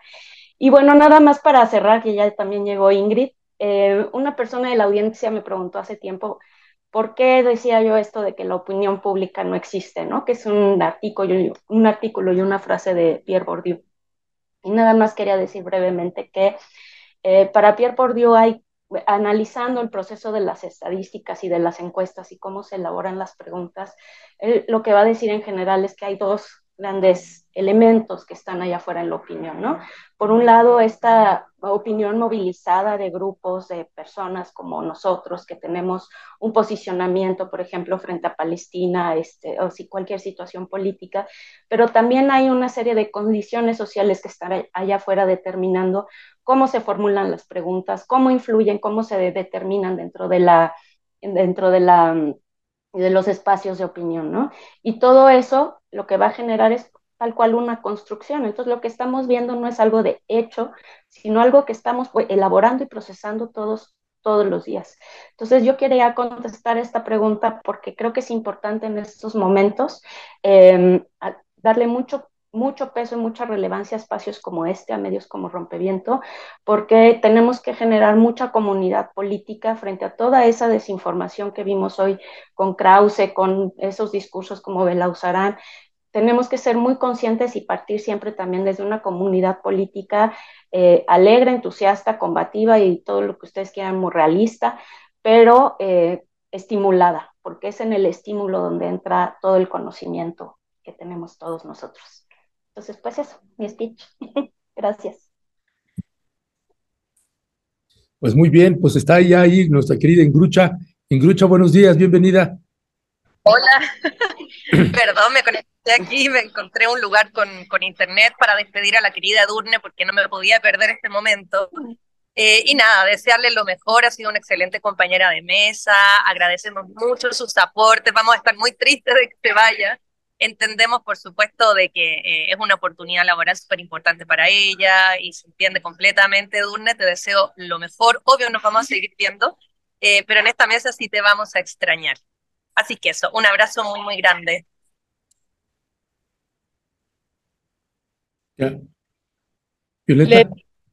Leti, ¿quieres comentar algo? Nada, ya lo hemos estado comentando en el chat. Obviamente habrá festejo porque tiene, digo, celebración de pero, pero esto se tiene que, además deberíamos hacer algo también ya abierto, público en algún momento con, con, eh, con Ernesto, Violeta, que por favor, a ver qué organizamos y pues, celebrar mucho, no solo haberte conocido en este espacio, porque pues no nos conocíamos más que así de intercambios, y bueno, celebrar el tiempo que hemos podido compartir. Tú eres muy estudiosita y tú sí hacías muy bien tu tarea, así que la verdad, eh, vamos a, nos subes mucho la vara ahora para ponernos a, a, revisar mucho más con mucho detalle. De verdad, felicidades porque viene algo muy bueno para ti y eso a mí me alegra mucho. Muchas gracias, Leti. Pues yo también, eh, querida Durne, te deseo lo mejor, que vaya muy bien este proyecto académico que nos estás compartiendo ahorita. Y bueno, pues sí, te vamos a extrañar y bueno, pues te mandamos mucho, mucho cariño y pues sí, eh, todo lo mejor para el futuro. Y como dicen eh, las compañeras, pues todo va a salir muy bien y estaremos siguiéndote a donde, a donde vayas, Edurne. Un abrazo muy, muy fuerte para ti y para tu hija también.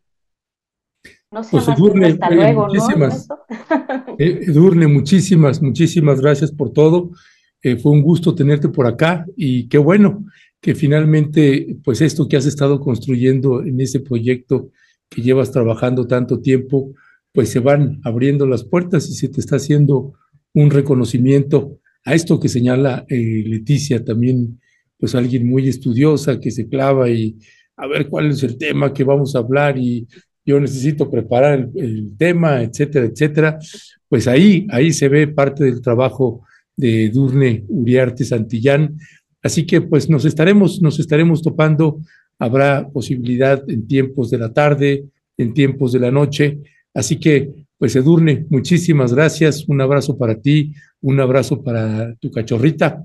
Y pues seguimos al habla, seguimos al habla y pues te dejamos también la última palabra para que despidas la mesa el día de hoy y termine cerrando también tu despedida. Pues nada más agradecerles y decirles que como audiencia yo allí sigo, estaré presente y que efectivamente que no sea más que un hasta luego, porque esto se convierte en un, en un mal vicio, ¿no? Uno quiere seguir, está ahí comentando con las compañeras y pues nada más eso, que esta es, esta es la mesa subversiva de la rompevienta de rompeviento. Eso es todo. Pues gracias, gracias eh, Edurne y gracias mi querida Ingrucha que entraste de último momento, buscaste un lugarcito para entrar a la despedida. Gracias Leticia Calderón, también un fuerte abrazo para las tres. Gracias querida Ingrid, Leti, Edurne, pues un abrazo bien, bien fuerte a las tres. Y bueno, pues nos quedamos así medio apachurrados, apachurradas, pero bueno, así tiene que ser, hay que seguir, hay que seguir y vas a ir eh, subiendo la escalera, no la escalera que dice, por cierto, que es poco original, por cierto, hay que decirlo, ¿verdad?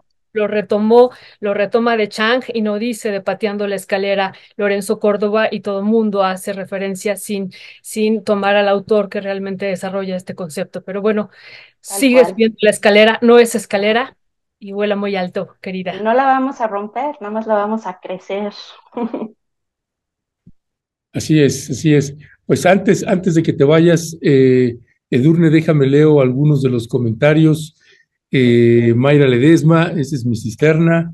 Eh, Edurne Uriarte, querida, muchas, muchas gracias por todos tus aportes, eres maravillosa y una persona con una calidad humana extraordinaria. Te abrazo enorme y todo el éxito de lo que sigue. Mónica Maldonado López, sentimientos encontrados, se te extrañará, sin embargo, que te vaya eh, de lo mejor en los nuevos proyectos. Abrazo grande, Durne, te seguiré en Twitter como siempre. Eh, Antonio Leroy eh, Barrón, Edurne, te seguiremos viendo en otra parte. Suerte, Andrés del Collado. Edurne, se te va a extrañar, espero vuelvas más adelante. Luz del Carmen Ferrusco Hernández, gracias, Edu, por tu caridad y opiniones de calidad. Mucho éxito. En fin, ya no puedo seguir porque empiezo la tosedera con los Oye, espérate, dice Pablo López, chale, ando sin desayunar y ya me hicieron chillar. La vamos a Bueno, pues Yo los voy a extrañar mucho a todos. Gracias, Educa, Cada ocho días va a estar en la oficina viendo la mesa subversiva ahí. Eso seguro, eso seguro, porque yo de verdad para mí es mi casa. Desde el chat va a estar Edurne ahí aportando a la mesa. Exacto, les voy a estar diciendo, este es el tema. Bueno, pues gracias, gracias compañeras, un fuerte abrazo y que todo vaya como se debe y se quiere, mi querida Edurne. Hasta pronto. Muchas gracias, que estén muy bien. Que te vaya bien, Ingrid, también ahí en Hacienda, ¿dónde estabas? Sí. ¿Ya saliste? Estoy haciendo un hermoso trámite en el SAT. En el SAT. Suerte, suerte para las tres. Es por la patria, es por la patria. Yo sé, yo sé. Gracias, hasta pronto, compañeras. Hasta pronto. Pues bueno, es la, mesa eh, subversiva mi querida Violeta, y es la despedida de Durne Uriarte Santillán de esta, de esta mesa, Violeta. Sí, Ernesto, pues deseamos que le vaya muy bien y pues gracias, gracias a Edurne por su contribución y su colaboración que tuvo aquí en Momentum y que como dice, no es un adiós, sino es un hasta luego. Sí, este, pues gracias, gracias.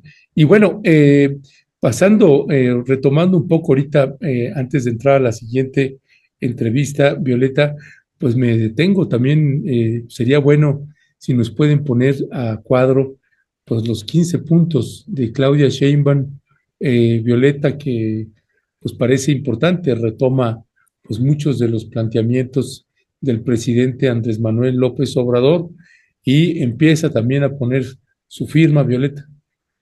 Sí, Ernesto, aquí están los 15 puntos y hay uno que me llama la atención.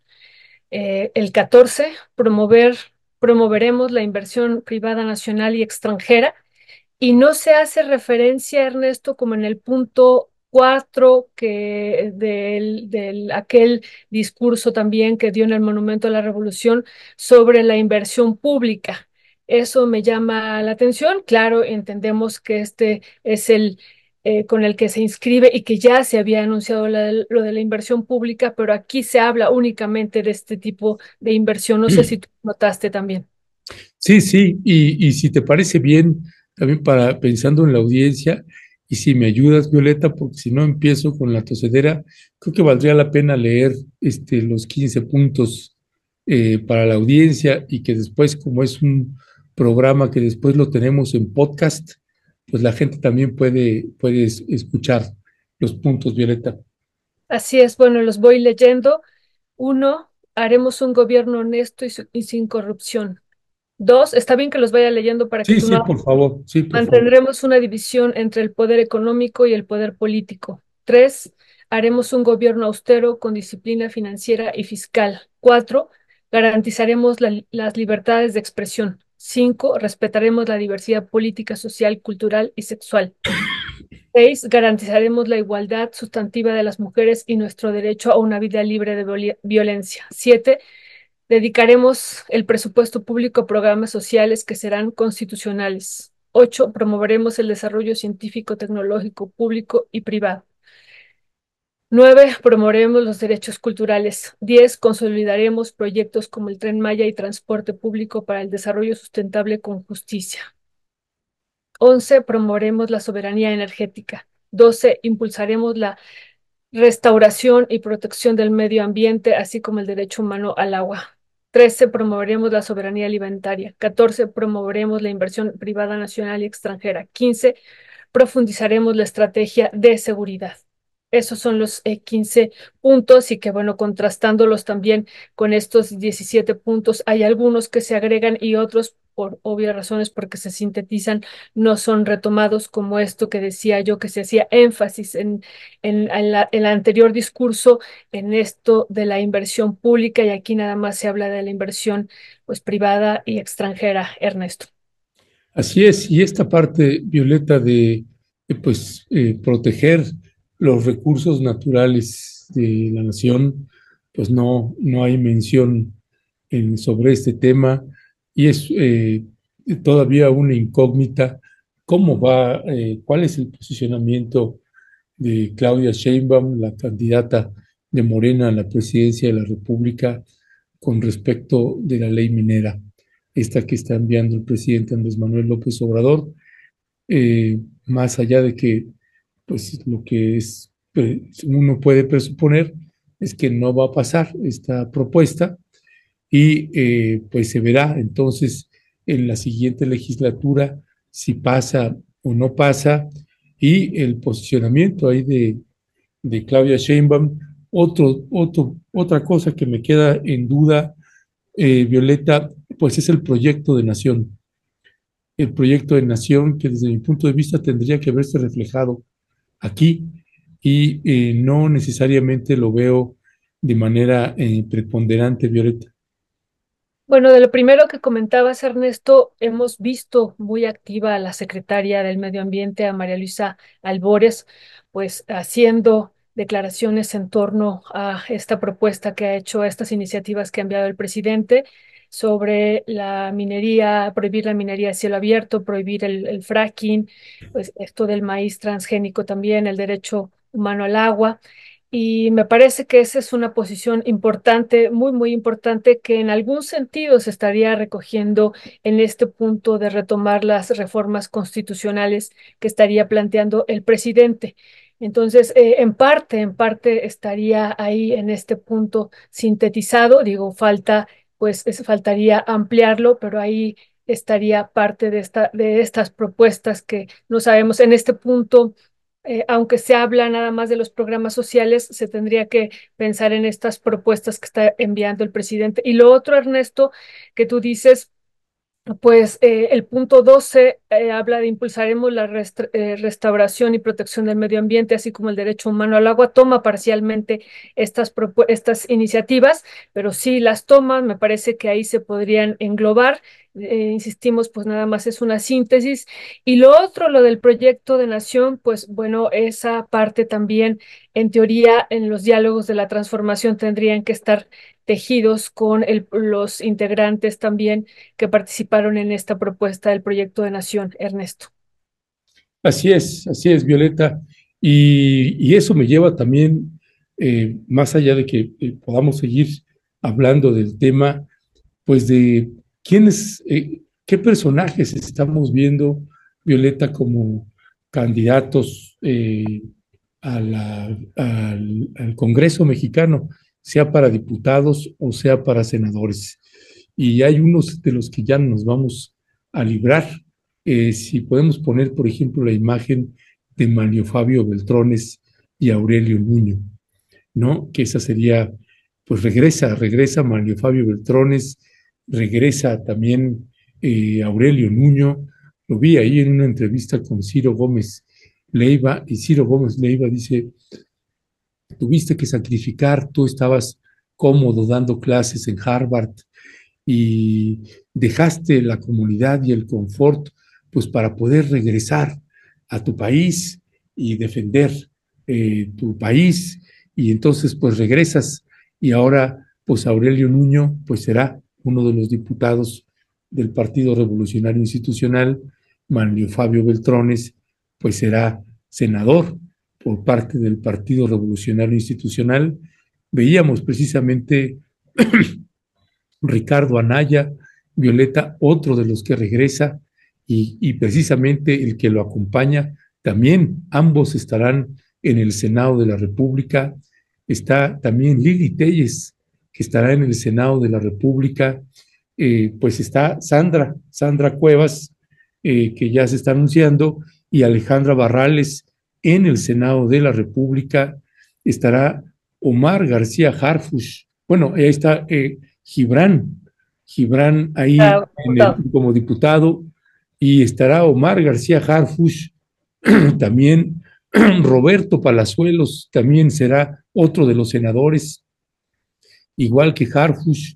En fin, eh, Violeta, que pues se antoja. Eh, eh, este Roberto Palazuelos, si puede, se puede poner este terrible personaje que tenemos en el país.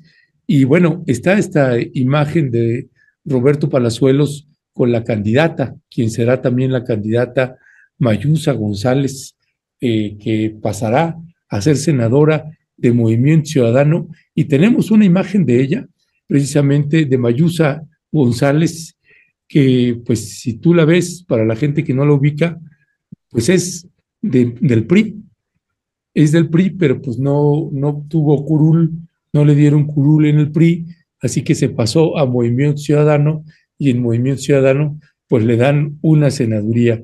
Así que, eh, pues Violeta, uno, eh, yo me quedo pensando, no sé, ¿Cuál es tu, valoración? Si regresamos a cuadro, por favor, Vicky, Leonardo, eh, Violeta y yo, si regresamos a cuadro.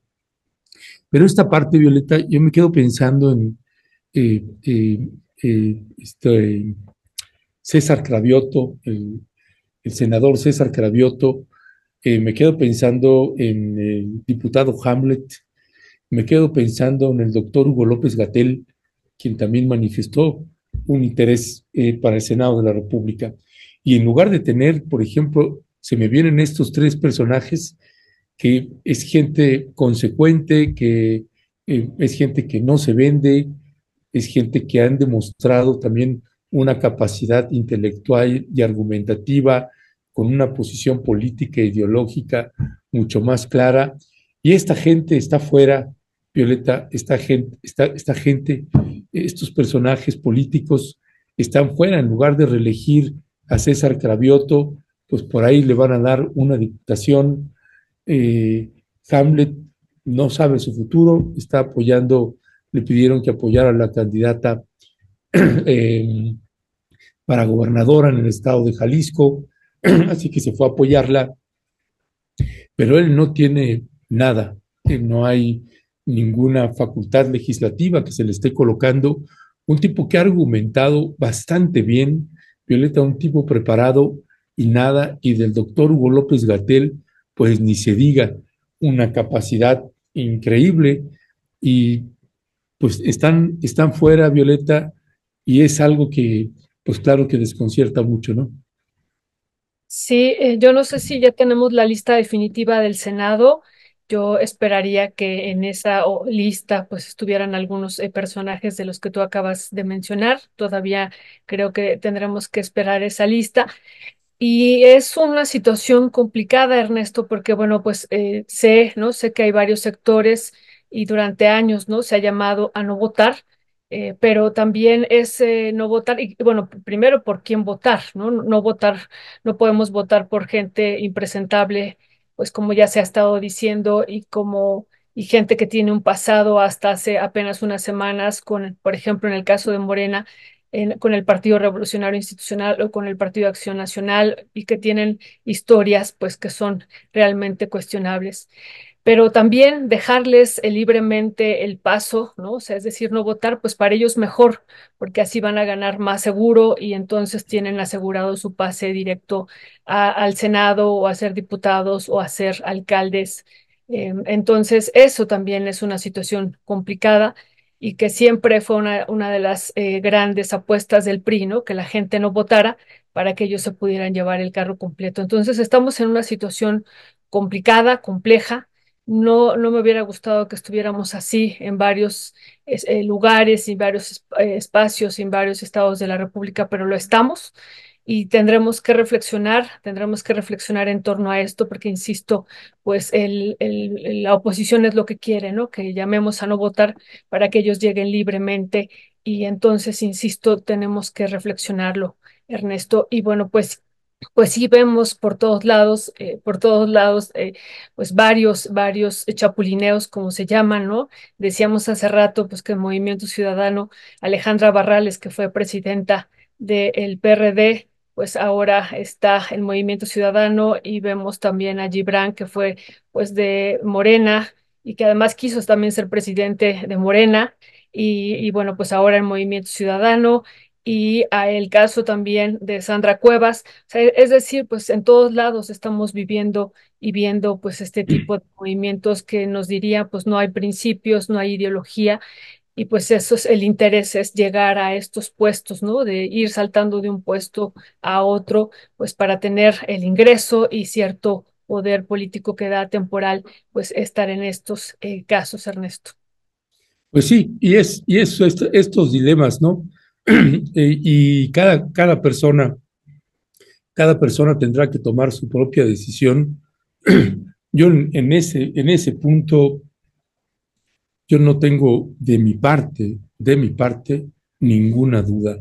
Yo no voy a aceptar que me, Mario Delgado o quien mande ahí me ponga candidatos impresentables eh, y que entonces para no, que no ganen los otros tengo que votar por eso. No, yo no, yo una cosa es llamar a no votar y otra cosa es muy distinta decidir no votar y yo no, yo no voy a aceptar ahí que nos impongan y entonces le estás haciendo el juego a la derecha, no. Quien le está haciendo el juego a la derecha. yo no estoy diciendo eso, ¿eh? Ah, no, no, no, no, no, yo me refiero a.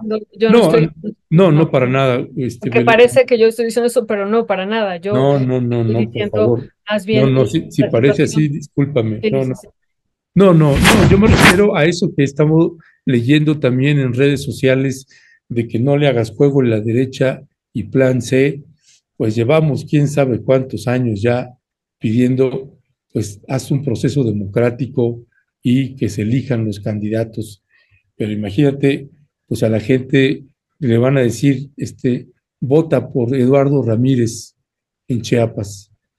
Pues no, hay, hay, me parece que hay límites, hay límites y más cuando estás hablando de candidatos que están muy vinculados con los líderes del cártel de Sinaloa y que la mayoría de los municipios de las bases de Morena pues no los aceptan y los rechazan y además les tienen miedo, en unos casos hasta terror a este personaje, pues de pronto cómo, cómo la gente, cómo colocan a la ciudadanía en una situación de esta naturaleza, pues es una situación pues difícil, difícil de, entender y de comprender, y nos hace a, eh, por el otro lado, esto que colocas, Violeta, decir, bueno, y entonces, si no votamos, vamos a dejar que gane eh, la derecha, que regrese el PRI o que regrese el PAN, y es ahí donde uno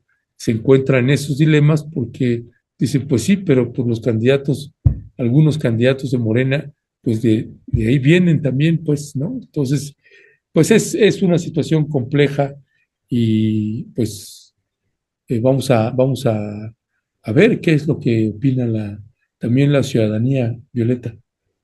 Pues sí, vemos una alta popularidad del presidente. La semana pasada subió en las encuestas, Ernesto, eso nos llama la atención, volvió a subir y pues eso me parece que también va perfilando, digo, no de un cierto sector, sino en general, pues un voto porque las propuestas que envió a la Cámara de Diputados fueron valoradas de manera muy positiva y eso hace que suba aún más.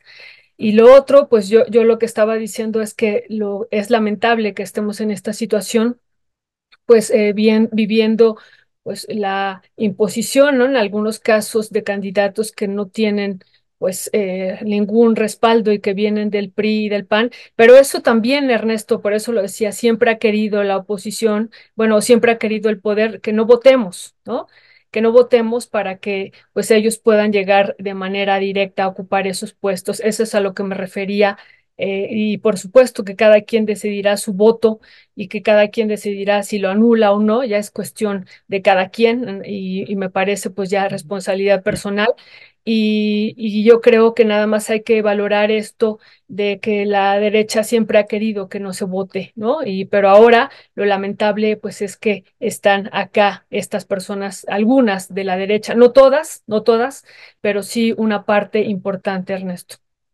Pues sí, y escuche, escuche bien lo que dice Violeta, porque es, es importante, eh, muy importante que no regrese que no regrese el PRI, que no regrese el PAN.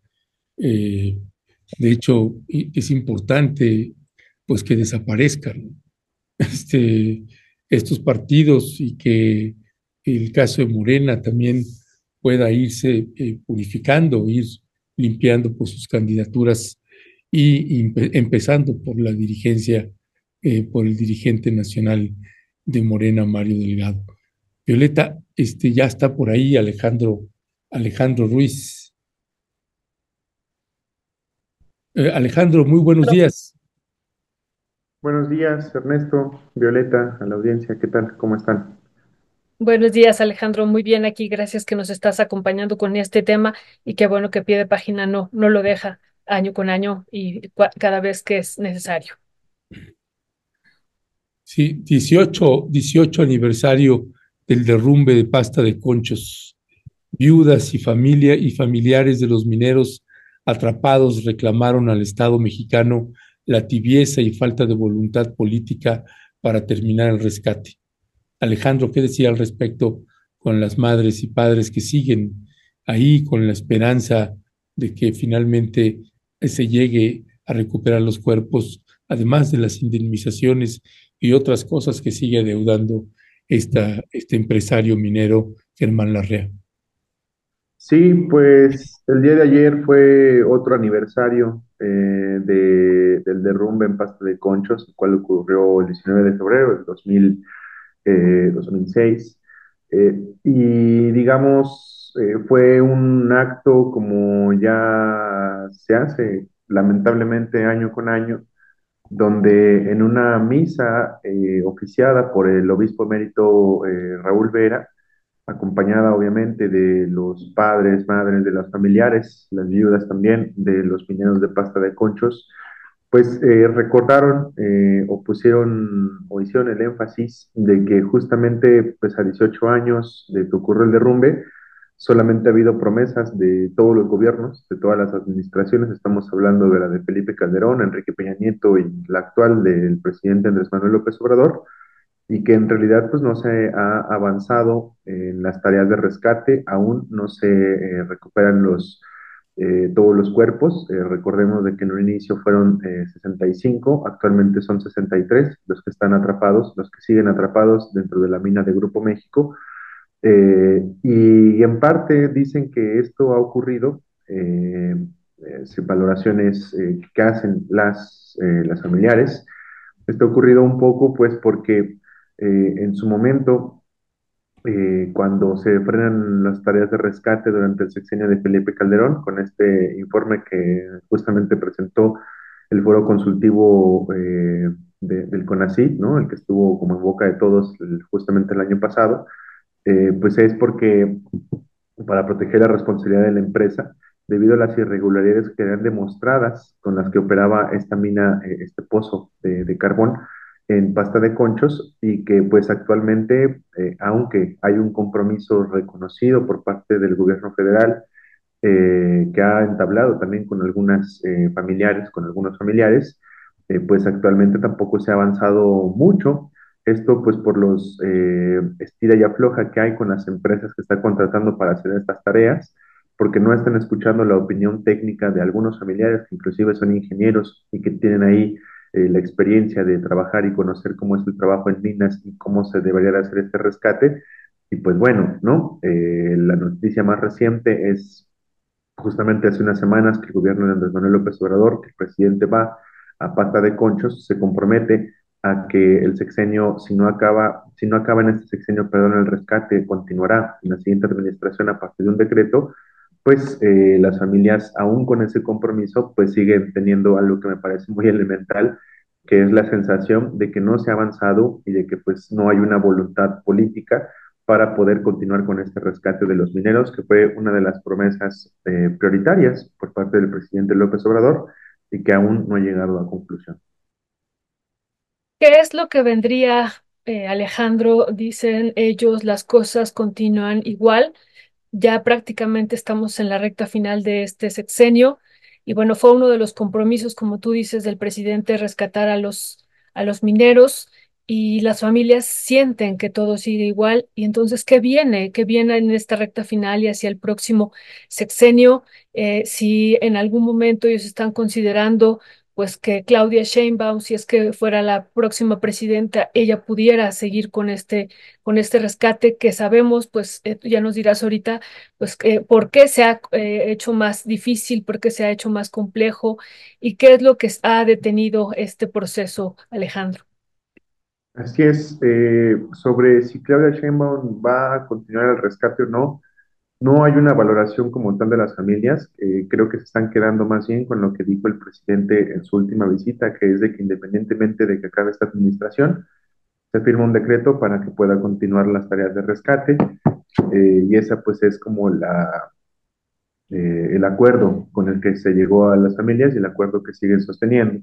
Ahora, sobre si se podrá completar en este sexenio, eh, según las lecturas, eh, los balances que hacen algunos de los familiares, es de que por el trabajo que se ha avanzado hasta ahora, que me parece que es solamente entrar a una lumbrera, recordemos que las, eh, las tareas de rescate en esta mina de pasta de conchos se hacen a partir de tres puntos eh, y solamente uno es el que está más avanzado en este proceso, los otros dos aún faltan. Eh, la mina obviamente se inundó también, eso hay que recordarlo. La estructura endeble después de un derrumbe obviamente dificul- dificulta eh, las tareas de rescate. y solamente se ha avanzado en una, pero también este avance en una sola de estas lumbreras eh, corresponde mucho también a, digamos, irregularidades en, las en la contratación de las empresas que estaban encargadas del rescate, ¿no? Recordemos que hay convenios que la CFE ha firmado desde al menos hace un año con nuevas empresas, e inclusive hubo una huelga de alguna de las proveedoras de, de materiales a inicios de, del año, a finales del año pasado, porque pues no les estaban pagando eh, los salarios, no les estaban pagando realmente pues, lo, que, lo que habían acordado con la CFE. Entonces, ese tipo de irregularidades como que han frenado a esto y en la lectura de algunos de los familiares, de hecho, eh, uno de ellos es eh, Ricardo Patlán. Ricardo Patlán es sobrino de uno de los mineros que quedaron enterrados eh, en este derrumbe de pasta de conchos. Eh, Ricardo, pues es muy claro, ¿no? Dice, por el número de trabajos, por la dificultad que, que conlleva hacer este tipo de labores y maniobras de rescate eh, dentro de la mina de pasta de conchos, pues no podemos imaginar, no podemos esperar que en este momento, para finales de sexenio, ni siquiera para finales de este año, podamos tener el rescate completo, ¿no? Entonces hay una, al menos una lectura fría eh, respecto a que, pues sí, o sea, aún con las buenas intenciones que pueden existir por parte de la Comisión Federal de Electricidad, la Secretaría del Trabajo y el mismo gobierno federal, las condiciones físicas del terreno y por lo que se ha avanzado hasta ahora en los trabajos de rescate, pues imposibilitan que se pueda culminar, eh, al menos en este año, ¿no?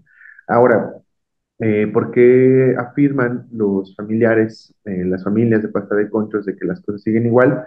Mucho de este argumento es porque, pues, bueno, o sea, en este sexenio también ha, han ocurrido derrumbes eh, y siguen mineros atrapados, al menos en la mina de Pinabete, por ejemplo, eh, uno de los casos que se documentaron eh, aquí también en pie de página y que también denunciaron las familias de pasta de conchos, y eh, pues porque la CFE sigue comprando carbón eh, a estas empresas que utilizan este tipo de minería muy riesgosa, ¿no? Hablamos de los pocitos y las minas de arrastre, que son justamente un tipo de minería en específico eh, que, en concreto pues ahorita se está realizando en la región carbonífera de Coahuila y que pone bastante en riesgo a las y los trabajadores y que no ha habido inspecciones eh, fuertes a estas empresas que, digamos, eh, conlleven a la clausura de este tipo de, de, minería y tampoco ha habido una voluntad, eso lo dicen tanto los familiares como eh, pues personas que las han acompañado, como el obispo Raúl Vera, eh, no ha habido una voluntad para cancelar este tipo de minería o, digamos, avanzar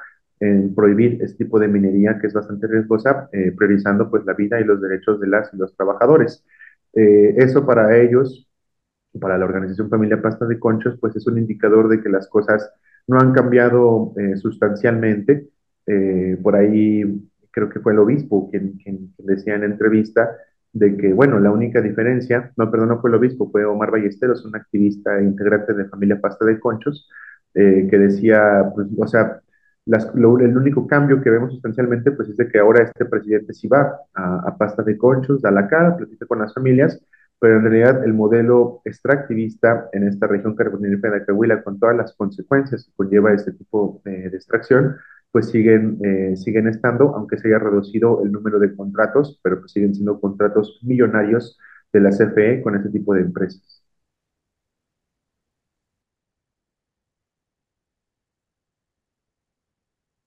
El micrófono no se oye. Ah, sí, bueno, ya, ya, ya, ya me terminé, pero... Perdón, ajá. perdón, este, sí, pues gracias Alejandro, gracias por seguir poniendo el dedo en la llaga, un pendiente de esta administración. El presidente pues ha, insistido en que van a intentar avanzar al máximo, pero pues pareciera que eh, pues complejo y difícil.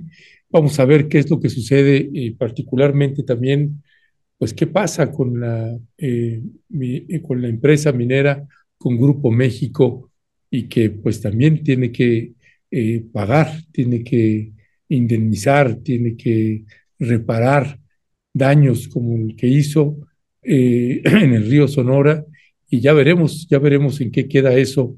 Por lo pronto, Alejandro, te agradecemos mucho que nos hayas tomado la llamada.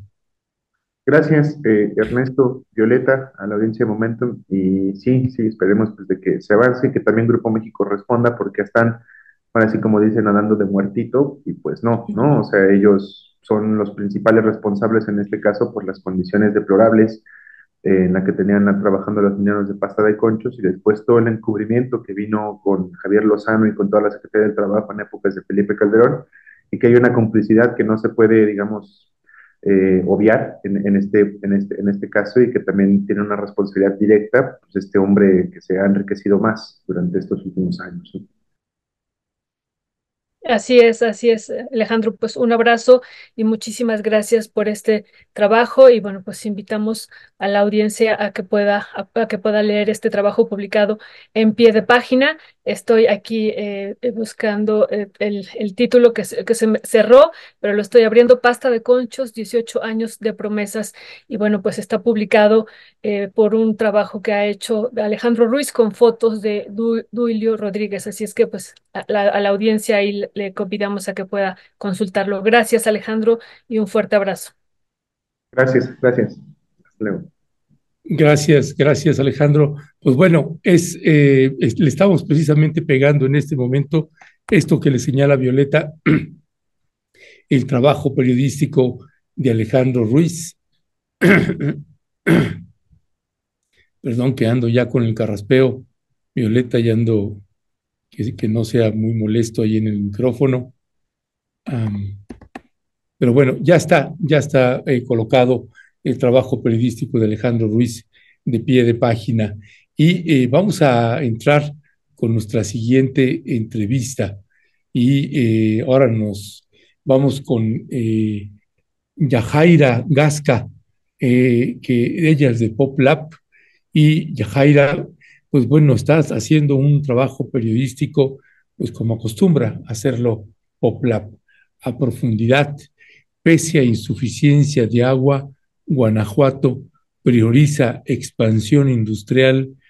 Vaya que es una historia que se repite, pero en, este tipo de estados como Guanajuato, pues es eh, con un reflector importante y fuerte esto que está sucediendo en Guanajuato, de qué, de qué industria estaríamos hablando y eh, Yajaira Gasca, que hizo este trabajo conjuntamente con Fabián Segura de PopLab. Pues Yajaira, muchas gracias por tomarnos la llamada. Buenos días. Muchas gracias, buenos días. Este, eh, muchísimas gracias, primero que nada, por el espacio para hablar sobre este, este tema. Eh, precisamente en esta nota le relatamos ahora que estamos pasando precisamente por una eh, un, digamos, unas circunstancias muy eh, complicadas respecto al tema del agua porque eh, en Guanajuato hemos estado atravesando en el último año por una de las sequías más severas de los últimos años. Y, y es precisamente porque Guanajuato, de acuerdo con, con estudios que se han realizado por diferentes este, pues Eh, personas de la ciencia y todo esto, eh, nos dice que es eh, una de las regiones más, una de las regiones vulnerables al cambio climático y la amenaza está precisamente en sequías prolongadas. Nosotros este, les hablamos sobre mm, cómo es que la industria eh, hablando de todo el tema de eh, plantas automotrices, eh, de todo, de toda la, la, industria que se desarrolla en torno a esto principalmente, pues han, reciben agua sin, ahora sí que tienen agua siempre, reciben agua sin que haya como una vigilancia muy específica respecto a esto, y en cambio la devuelven contaminada. Entonces, este, pues eh, es esta agua que, que se, se, regresa porque hay falta vigilancia de, de la Conagua, eh, lleva muchas veces metales pesados, hidrocarburos, microplásticos. Estamos hablando de que, mm, de acuerdo con el, con el registro público de los derechos del agua, hay alrededor de 600 concesiones para empresas nacionales y transnacionales eh, que explotan el agua del, de Guanajuato para eh, pues estas actividades industriales. Muchas eh, gracias por este trabajo, Yajaira. Una, una cuestión aquí que si nos pudieras eh, confirmar, vemos en el, la nota que esta, esta industria de Guanajuato tiene concesionada 1.5, ustedes lo ponen así, millones de millones de litros de agua anuales. O sea, estaríamos hablando de 1.5 billones de litros de agua, así estaríamos hablando. Y esto, que si nos puedes confirmar eso, y lo otro, en contraste, 6 millones de habitantes enfrentan una escasez, ¿no? O cortes eh, de agua y, o son racionados sus usos. ¿Qué decir sobre estos eh, datos, Yajaira? Sí, eh, precisamente según el REPDA, eh, son estos, esta cantidad que tú refieres, los, los billones, aunque hay por ahí, digamos, un registro distinto que tiene la Comisión Estatal del Agua, que hablaría de una cantidad más baja, sin embargo, pues bueno, nosotros nos referimos a los datos del, del REPDA. y y pues sí, precisamente eh, es lo que te decía un poco al principio, mientras la industria, eh, mientras a la industria nunca le falta el agua, eh, los ciudadanos en Guanajuato, en regiones este, muy grandes, por ejemplo, en el caso de León, donde se concentra una cantidad de, población mucho, muy amplia que se supera el millón de habitantes, eh, los, los tandeos de agua han comenzado a expandirse a, más colonias y hay colonias como las que referimos en esta nota que solo tienen este, agua una vez a la semana y solo por, eh, por dos horas e incluso hay colonias en las que no ni siquiera tienen el acceso al agua, en las que han tenido que litigar y recurrir a los amparos para que se les pueda dotar del agua. Entonces, eh, aquí pues la pregunta sería, ¿hay, ¿hay, agua suficiente para los ciudadanos o, ah, tenemos un problema de distribución? Eh, esta es la, la pregunta que quizá nos intentaríamos eh, responder respecto con este, con este trabajo. Gracias, muchas gracias, Yajaira Gasca de PopLab. Yajaira, no solamente además esto que señalas eh, eh, de la escasez de agua y la prioridad o preponderancia que tiene la, industria para que ellos sí tengan suficiente agua y las casas particulares no la tengan, sino que además la que tienen en muchos casos está contaminada. Sí, claro, y tiene que ver mucho con, eh, eh, bueno, con las, las, personas expertas con las que pudimos platicar, tiene que ver mucho también con la explotación que se está dando en los pozos que ya va a, a, profundidades muy, muy amplias, en algunos casos en pozos perforados hasta de más de 500 metros, claramente pues esta agua está contaminada con eh, metales que pues tienen ahí miles de años y que pues sí, estamos recibiendo ya agua contaminada por esta eh, sobreexplotación que están teniendo eh, los acuíferos en, en nuestra región. En el caso de Guanajuato hay 20 acuíferos y según el programa estatal hidráulico en su, en su versión más reciente que que es de 2015, porque apenas este, se está trabajando, de acuerdo con autoridades estatales, en una actualización. 19 eh, de los 20 acuíferos de Guanajuato están sobreexplotados. Eh, casi la totalidad del, del territorio de, y de todos sus pozos, pues están sacando agua a estas profundidades contaminada precisamente con, con algunos metales. Y les comentábamos también, les comentamos también ahí en la nota acerca de cómo el agua contaminada está teniendo pues, repercusiones en la salud eh, de, las, de las personas. Eh, se habla de, los registros, de que mm, niños de... Hay un registro amplio de, de muertes de niños por eh, el consumo de agua contaminada de, de niños menores de 5 años. Gracias, eh, Yahasha. una última pregunta de mi parte. Esta eh, propuesta ciudadana que hay ya desde hace varios años que se ha venido trabajando y ampliando de hacer una nueva ley, ley eh, Nacional de Agua, bueno, que fue aprobada en 1992 en el marco de esta reforma agraria que se prueba la ley agraria, la ley minera y la ley de aguas nacionales. Eh, ¿qué, ¿qué, estarían diciendo en Guanajuato al, respecto? Eh, porque también, ¿no? Pone el, el, el, dedo, me parece, en la llaga en torno a las concesiones de agua, Yajaya. Sí, claro. A nivel estatal, eh, nos anticipaba también la, la, Comisión Estatal del Agua que están eh, trabajando en una ley de aguas eh, que haga algunas regulaciones a nivel estatal. Sin embargo, lo que se requiere, pues sí, es un, es un marco legal eh, ya nacional, el que sí existe y que ya está presentado y que no, no se ha querido aprobar, porque claramente, pues debe haber intereses en torno a esta a esta nueva legislación, pero me parece que plantea un punto muy importante y que nos resaltaba eh, uno de los investigadores que nos, eh, nos aportó en esta investigación, el tema de que las regiones eh, como Guanajuato, que se encuentran señaladas como zonas de emergencia por contaminación, pudieran quedar en un estado de veda hasta que no puedan tener, digamos, una recuperación ambiental que incluye el tema del agua y de la, la contaminación que muchos de sus este, cuerpos de agua tienen. Entonces, me parece que esta sería una de las partes muy, muy importantes y muy valiosas que, que tiene esta, esta nueva ley y que eh, ojalá se diera la voluntad para, para que pudiera pues salir adelante.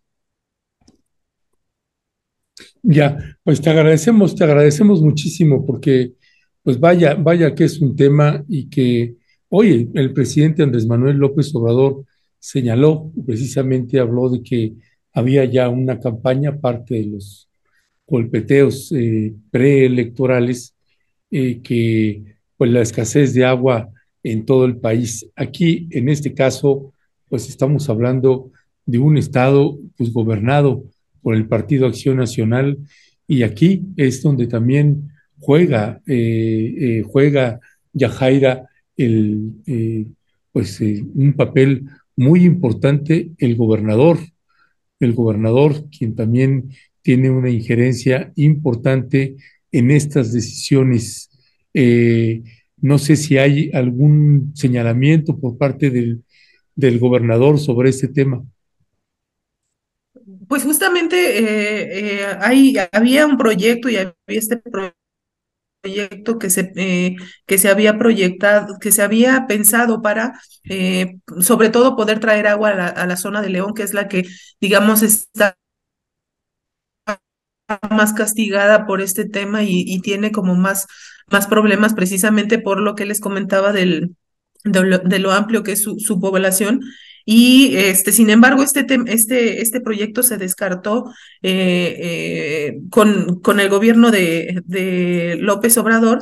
Y hace algunos días el, el gobernador mencionaba que eh, pues no se pierde la esperanza de, de, de, recuperar este proyecto y no, no, pero no se hablan de, más alternativas relacionadas con cómo, cómo es que se va a, resolver este tema del abasto de agua para esta región y para todo, para todo el estado, porque este, las condiciones de sequía sí son, eh, digamos, son, están afectando a todos los municipios y, y pues con esta, eh, digamos, con este mm, discurso que se maneja de están las campañas para eh, que los ciudadanos ahorren agua, pero eh, digamos, sin, sin como si la la, responsabilidad solamente fuera ciudadana cuando los grandes consumidores de agua también están, eh, pues lo vemos, ¿no? En la industria y en el, y en el tema agrícola, ¿no? Entonces, este, eh, de algún modo la responsabilidad queda en la ciudadanía y hay que, eh, como si fuera solo responsabilidad de, de, la ciudadanía ahorrar agua o si fuera solo responsabilidad de la ciudadanía el, el que se des dando esta, este desperdicio o esta, esta parte, cuando pues los grandes consumidores y la gran parte de donde se, se consume más, eh, más agua es precisamente en, la agroindustria y la industria.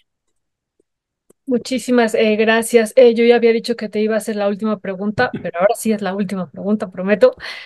Ya, Jaira, esta situación de esta iniciativa que acaba de enviar el presidente donde se incluye el derecho humano al agua y se hacen algunas prohibiciones en espacios donde hay escasez y bueno, esto, ¿cómo, ¿cómo lo estarían ustedes valorando y cómo pues podría ser benéfico o no para este escenario que se está viviendo en Guanajuato de acaparamiento por parte de la industria del agua? Pues yo, yo creo que eh, sí, sí tendrá algunas, o sí tendrá algunas repercusiones, eh, porque, pues, por ejemplo, en el caso de Guanajuato, eh, mucha, el, el, gobierno del PAN que tiene ya estos 30 años en, en el poder, ha, ha, impulsado mucho este tema del desarrollo industrial como una de sus, eh, de sus banderas políticas, de cómo a través de esta eh, atracción de la industria se han creado fuentes de empleo y toda, y pues toda esta, esta parte, eh, pero sin eh, realmente proyectar como políticas ambientales que puedan de algún modo responder a los daños eh, ambientales que genera eh, el que se establezca tanta, una gran cantidad de, industria. Y este, em, por ejemplo, en, en, el, en este último sexenio, en el, en el, durante el gobierno de Diego Sinoé, eh, se presentaron resultados acerca de que Guanajuato pasó de ser la, quinta, la sexta economía a la quinta economía eh, más importante a nivel nacional, eh, por, considerando pues la aportación del producto interno bruto. Pero bueno, esto no, en todos estos años, esto no ha ido acompañado de políticas públicas que de verdad establezcan vigilancia para eh, pues eh, atenuar estos, estos eh, problemas ambientales que se han generado por, por todo el desarrollo industrial. Y pues claramente habrá quienes se, se, opongan pues a que a lo mejor esta regulación se dé porque implicaría el que a lo mejor se, se desacelere pues esta, esta mm, dinámica que se ha venido dando de que se establezcan más, más empresas en Guanajuato, eh, pero sí habría que pensar en, en, los efectos ambientales que, que pudiera tener eh, el que sí se, se, detenga un poco este, este desarrollo y que eh, pues le demos chance al medio ambiente de, de recuperarse y de que los recursos sobre todo nos alcancen para primeramente el abasto humano. Ya, pues Yajaira, Yajaira Gasca, pues muchísimas gracias por eh, tomarnos la entrevista y por aguantarnos aquí una batería de preguntas. Este, así que un abrazo para ti, para Fabián Segura y para todo el glorioso equipo de Pop Lab y el buen Arnoldo. Un fuerte abrazo y ahí seguimos al habla. Muchas gracias, eh, muchas gracias a los dos. Saludos. Gracias, Yajaira. Abrazo. Gracias. Pues todo un tema también, el tema del agua, y que además Violeta me hace recordar, pues que esa es parte de una de las, una de las propuestas de reformas constitucionales del presidente Andrés Manuel López Obrador, Violeta. Sí, Ernesto, nada más le decimos a la, audiencia que puedan leer este texto. Pese a insuficiencia de agua, Guanajuato prioriza expansión industrial. Y sí, Ernesto, y también es uno de los 15 puntos que presentó Claudia Sheinbaum, el derecho humano al agua. Y sí, ha sido uno de los temas que se ha estado rescatando, incluso retomar esta propuesta ciudadana de reforma a la ley nacional a la Ley de Aguas Nacionales que entregó en concesiones pues eh, eh, el agua en esta nación de una manera pues irracional, Ernesto, y dando prioridad a la, a la, a la industria, como aquí lo, lo denuncia Shahaira. Y esto que tú dices también es una de las propuestas que está enviando, estas iniciativas que está enviando el presidente a la Cámara de Diputados. Así es, así es, Violeta. Este, pues si te parece, también leemos unos comentarios eh, para despedir eh, antes el programa, antes de despedir el programa, leer algunos comentarios. Eh, dice uh, Rodia, el voto nulo debería tener un peso. Antonio Alejo Trujillo Ernesto, no todos candidatos al Senado como Barrales o Cuevas van a llegar, pues dependerán de votos que obtengan los partidos el inteligente doctor Gatel y otros ocuparán posiciones de gobiernos federales o estados. Bueno, ojalá fuera cierto eso. Antonio Anticristo, vegetariano, Hamlet Cabrioto, López Gatel, y que no, hay, que no hayan dejado el propio Martí Batres buscar la jefatura de gobierno, me parece maltrato de la izquierda. Eh, yo pienso no votar hasta la, hasta la intermedia de 2027. Eh, hay otro, hay otro que no, no lo, lo perdí, Violeta, que eh, también hacía una reflexión de las implicaciones de no votar. Y yo creo que en este punto es importante que tengamos, no lo encuentro, lástima, que, que tengamos eh, claridad en esta parte y yo eh, hacer una precisión que me parece importante. Eh, nosotros nunca debemos llamar a no votar. Eso es parte de una, una irresponsabilidad y quisiera dejar bien claro esa parte. Eh, el, no votar tiene también unas consecuencias que pueden ser tremendas para el país. Eh, y creo que esa es una parte que es importante señalarla, ¿no? Cada quien tiene su posición o su postura frente a esas situaciones y, creo que nosotras y nosotros eh, como medio de comunicación y como periodistas pues tenemos que colocarle pues, los mayores elementos posibles para que usted tome sus decisiones, pero no llamar a no votar. Eh, creo que esa parte no va, no nos toca. Si se interpretó así de mi parte, yo le ofrezco una disculpa porque esa no es la función de un periodista eh, ni de un medio de comunicación. Así que, eh, pues después de leer así los, comentarios de la audiencia y lástima que se me fue uno que era bastante bueno porque señalaba de eh, alguien, un, nombre, em, señalaba algunas eh, preocupaciones sobre este tipo de decisiones y pues yo puedo tener la mía, pero ojo, ¿no? Eh, usted tiene que tomar su propia decisión no la que le dice el político o el periodista o el medio de comunicación o el artista, etcétera, etcétera. Usted tiene que tomar su propia decisión. Violeta. Sí, Ernesto, pues hay, cuidado, cuidado. Pues ya se me va la voz. Perdón, adelante. hay muchos comentarios al respecto y pues sí, como comparto lo que tú dices, eh, pues nosotros ponemos aquí información, compartimos con, con, ustedes en las mesas de análisis y hacen reflexiones y ya cada quien tendrá que tomar su decisión de esto que están poniendo aquí en la audiencia que me dio, me, me dio risa Angelina Roth que dice votar o no votar también tiene consecuencias, pero pensé que era así como el dilema. Y sí, sí, pues eso, eso tendrá que hacerlo cada quien. Yo nada más eh, apuntaba hace rato la historia que hemos tenido en este país y cómo el PRI siempre llamaba y lo que intentaba, ¿no? Lo que intentaba más bien era que la gente no votara para que ellos ganaran y tiene consecuencias el no votar, Ernesto. Y claro, como, como hemos estado diciendo, pues tampoco vamos a votar por candidatos que pensamos que no estamos de acuerdo, pero sí es una decisión personal. Ya en cada caso, pues tendrá que verlo y cada quien tomará su, su decisión, Ernesto.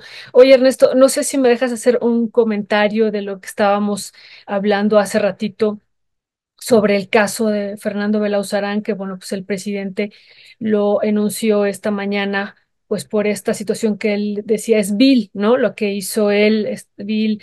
Primero, digo, lo vimos eh, muy activo el domingo y tuvo muchos reflectores por esta eh, paso como maestro de ceremonias, así yo dije hace ratito, en, en el, la concentración del 18 de febrero.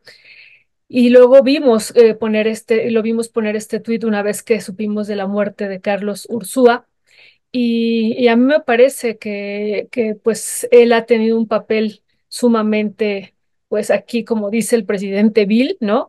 Y que no es nuevo, Ernesto, nosotros pues hemos vivido o, padecimos un programa, un plan de estudios neoliberal en la Facultad de Economía de la UNAM y ese plan de estudios aprobó en el Consejo Universitario previamente a ser implementado y uno de los consejeros era Fernando Belauzarán, Ernesto y querida audiencia. Y bueno, pues nosotros como estudiantes eh, pensábamos que él iba pues a oponerse a este plan neoliberal que eh, sí habría paso realmente a la entrada a la Facultad de, de Economía a un pues a un proyecto como este y no, no se opuso Ernesto, no se opuso ese día, yo he platicado aquí en varias ocasiones, pues se aprobó con sangre el plan de estudio y bueno, se opusieron pues varios, eh, varias personas pues realmente de izquierda y él se abstuvo, ¿no? Entonces, bueno, pues lo conocemos, lo conocemos desde hace muchos años y sabemos pues eh, eh, hacia dónde camina y pues finalmente pues descubrimos su verdadera, su verdadero fondo, pues desde que lo vimos ahí junto a Vicente Fox y ahora pues apoyando pues a Xochitl eh, eh, Galvez Ernesto. Pues sí, es este un personaje que siempre ha estado navegando así, Violeta. Es, eh, yo lo recuerdo ahí en si se me hubiera ocurrido, hubiera traído ese GIF que publicó Emilio Álvarez y Casa y Fernando Belauzarán, eh, donde están ahí los dos eh, bailando, Emilio Álvarez como una botarga en una marcha en Iztapalapa. Eh, en, el en la elección del 2018, pues los dos, pues ahí en las reuniones con Ricardo Anaya, con Santiago Krill, con el Partido Acción Nacional, que son quienes pues los ah, donde estuvieron muy cerca Belauzarán y Emilio Álvarez y Casa. Así que, pues bueno, son esa caterva, eh, pues como hemos dicho en otros momentos, ya cuando estás, llevas muchos años pues eh, haciendo política en las cloacas, pues ya no, ya no hueles, perdiste el olfato y creo que esa es una de las partes importantes. Déjame aprovechar, Violeta, para no sé, por ahí, eh, Leonardo, si tenemos el video de, de, de Lorenzo Córdoba, si lo podemos poner en off. Eh, eh, ayer lo pasamos, hoy creo que lo, volví a enviar, porque al lado de, de Belauzarán hay otra señora que no terminé de identificarla, no sé tú la... No, no, no, no. la, te la terminaste de identificar eh, eh, creo que es el otro video. Ah, ahí está, mira. Ahí está, es ella. No sé si alguien de la audiencia también capaz que nos ayuda. Este, ¿quién es ella? Me, me resulta un poco familiar. Este, se parece a Mariclera Costa, pero no creo que sea Mariclera Costa ahí atrás, pero, pero igual, ¿no, ¿no lo ubicas tú? No, no, no, no, ya habíamos platicado, pero no, no sé no sé quién sea, y estuve tratando de ver eh, algunos pies de foto, pero no, no, no, no la, eh, no enunciaban quién era en los que yo vi, en los que yo vi, ahorita la, la querida audiencia nos dice. sí, capaz que nos orienta un poquito. Eh, pero bueno, pues leyendo los últimos comentarios, ahora sí, Violeta, para, para ir despidiendo, dice Bernal Manzanilla, las aguas subterráneas son federales el gobierno federal podría y debería intervenir. Beatriz Hernández, así es, ahora las leyes que están promoviendo en la Cámara de Diputados ponen la responsabilidad solo en la ciudadanía y dejan afuera el agua de, de otros usos, 100 millones de metros cúbicos al año para la Coca-Cola. Dice eh, Esther Cuellar, qué bueno que aclaras, estimado Ernesto Ledesma, eh, mesa sobre, mesa sobre este tema con especialistas, invitas a, Denise Dresser, pues no estaría mal, Violeta, que invitáramos a Denise Dresser a que platique con nosotros. Eh, Reina, si no cambias, si no votas, cambian las actas en la Junta de Distrito. No, yo, eh, es que una cosa es anular el voto y otra cosa es no votar. Este, eh, Frida Calvo, Aurelio Nuño, el que no sabe leer, este, y que dijo, y, que dijo a Julieta Fierro, astróloga, y eso no es lo peor, y yo no olvido Nochistlán. Pues sí, Violeta, esta clase política que quiere regresar, pues vaya, vaya que, pues una desmemoria tremenda, Violeta. Ahí retomaba yo un, un tuit de em, Luis Hernández Navarro sobre Aurelio Nuño, por ahí tenemos la imagen, Leonardo, si eres tan amable de, ponerla, porque me parece bien a cuento esto, este, eh, me, parece, me parece bien a cuento esto de, que trae estos personajes que quieren regresar, eh, como Aurelio Nuño, y que tendrían que tener una investigación penal, ese tipo de personajes, cuántos maestros murieron, Violeta, este, en esa reforma que hizo Peña Nieto en el año 2013 y que implicó una rebeldía por muchos maestros, el magisterio dio una batalla tremenda en ese sentido, muchísimos quedaron, terminaron presos, otros se vieron obligados a jubilarse, en fin, que esas son historias que hay que rescatar. Y ya me está aclarando alguien de la audiencia, Violeta, Irma Vargas, dice Mariclera Costa, así la anunciaron. Pues sí. Ah, perfecto. entonces. Pues una, una lástima ver, una lástima ver estos personajes, una defensora de derechos humanos que termina ahí con el PAN con, y con esta clase política, pues tremendo, tremendo por donde se le ve a Violeta. Sí, sí, Ernesto. Pues sí, ahí vemos al ex también, Fernando Belauzarán, a Maricrera Costa, y pues a muchos otros que en algún momento pues dijeron y militaron en la izquierda, pero pues, pues realmente después ahora están con la derecha, Ernesto. Eso pues nos parece pues que hay que, hay que darle una, una lectura particular en términos de los principios, Ernesto. Así es, así es, Violeta. Pues con esto, con esto estamos llegando al final de esta emisión. Hoy es martes 20 de febrero, eh, son las 12 horas con 3 minutos. Perdón que no retomo todavía las videocharlas, necesito reponer todavía un poquito la garganta, así que espero que la siguiente semana ya las podamos retomar, Violeta, pero por lo pronto, esto hasta aquí llegamos.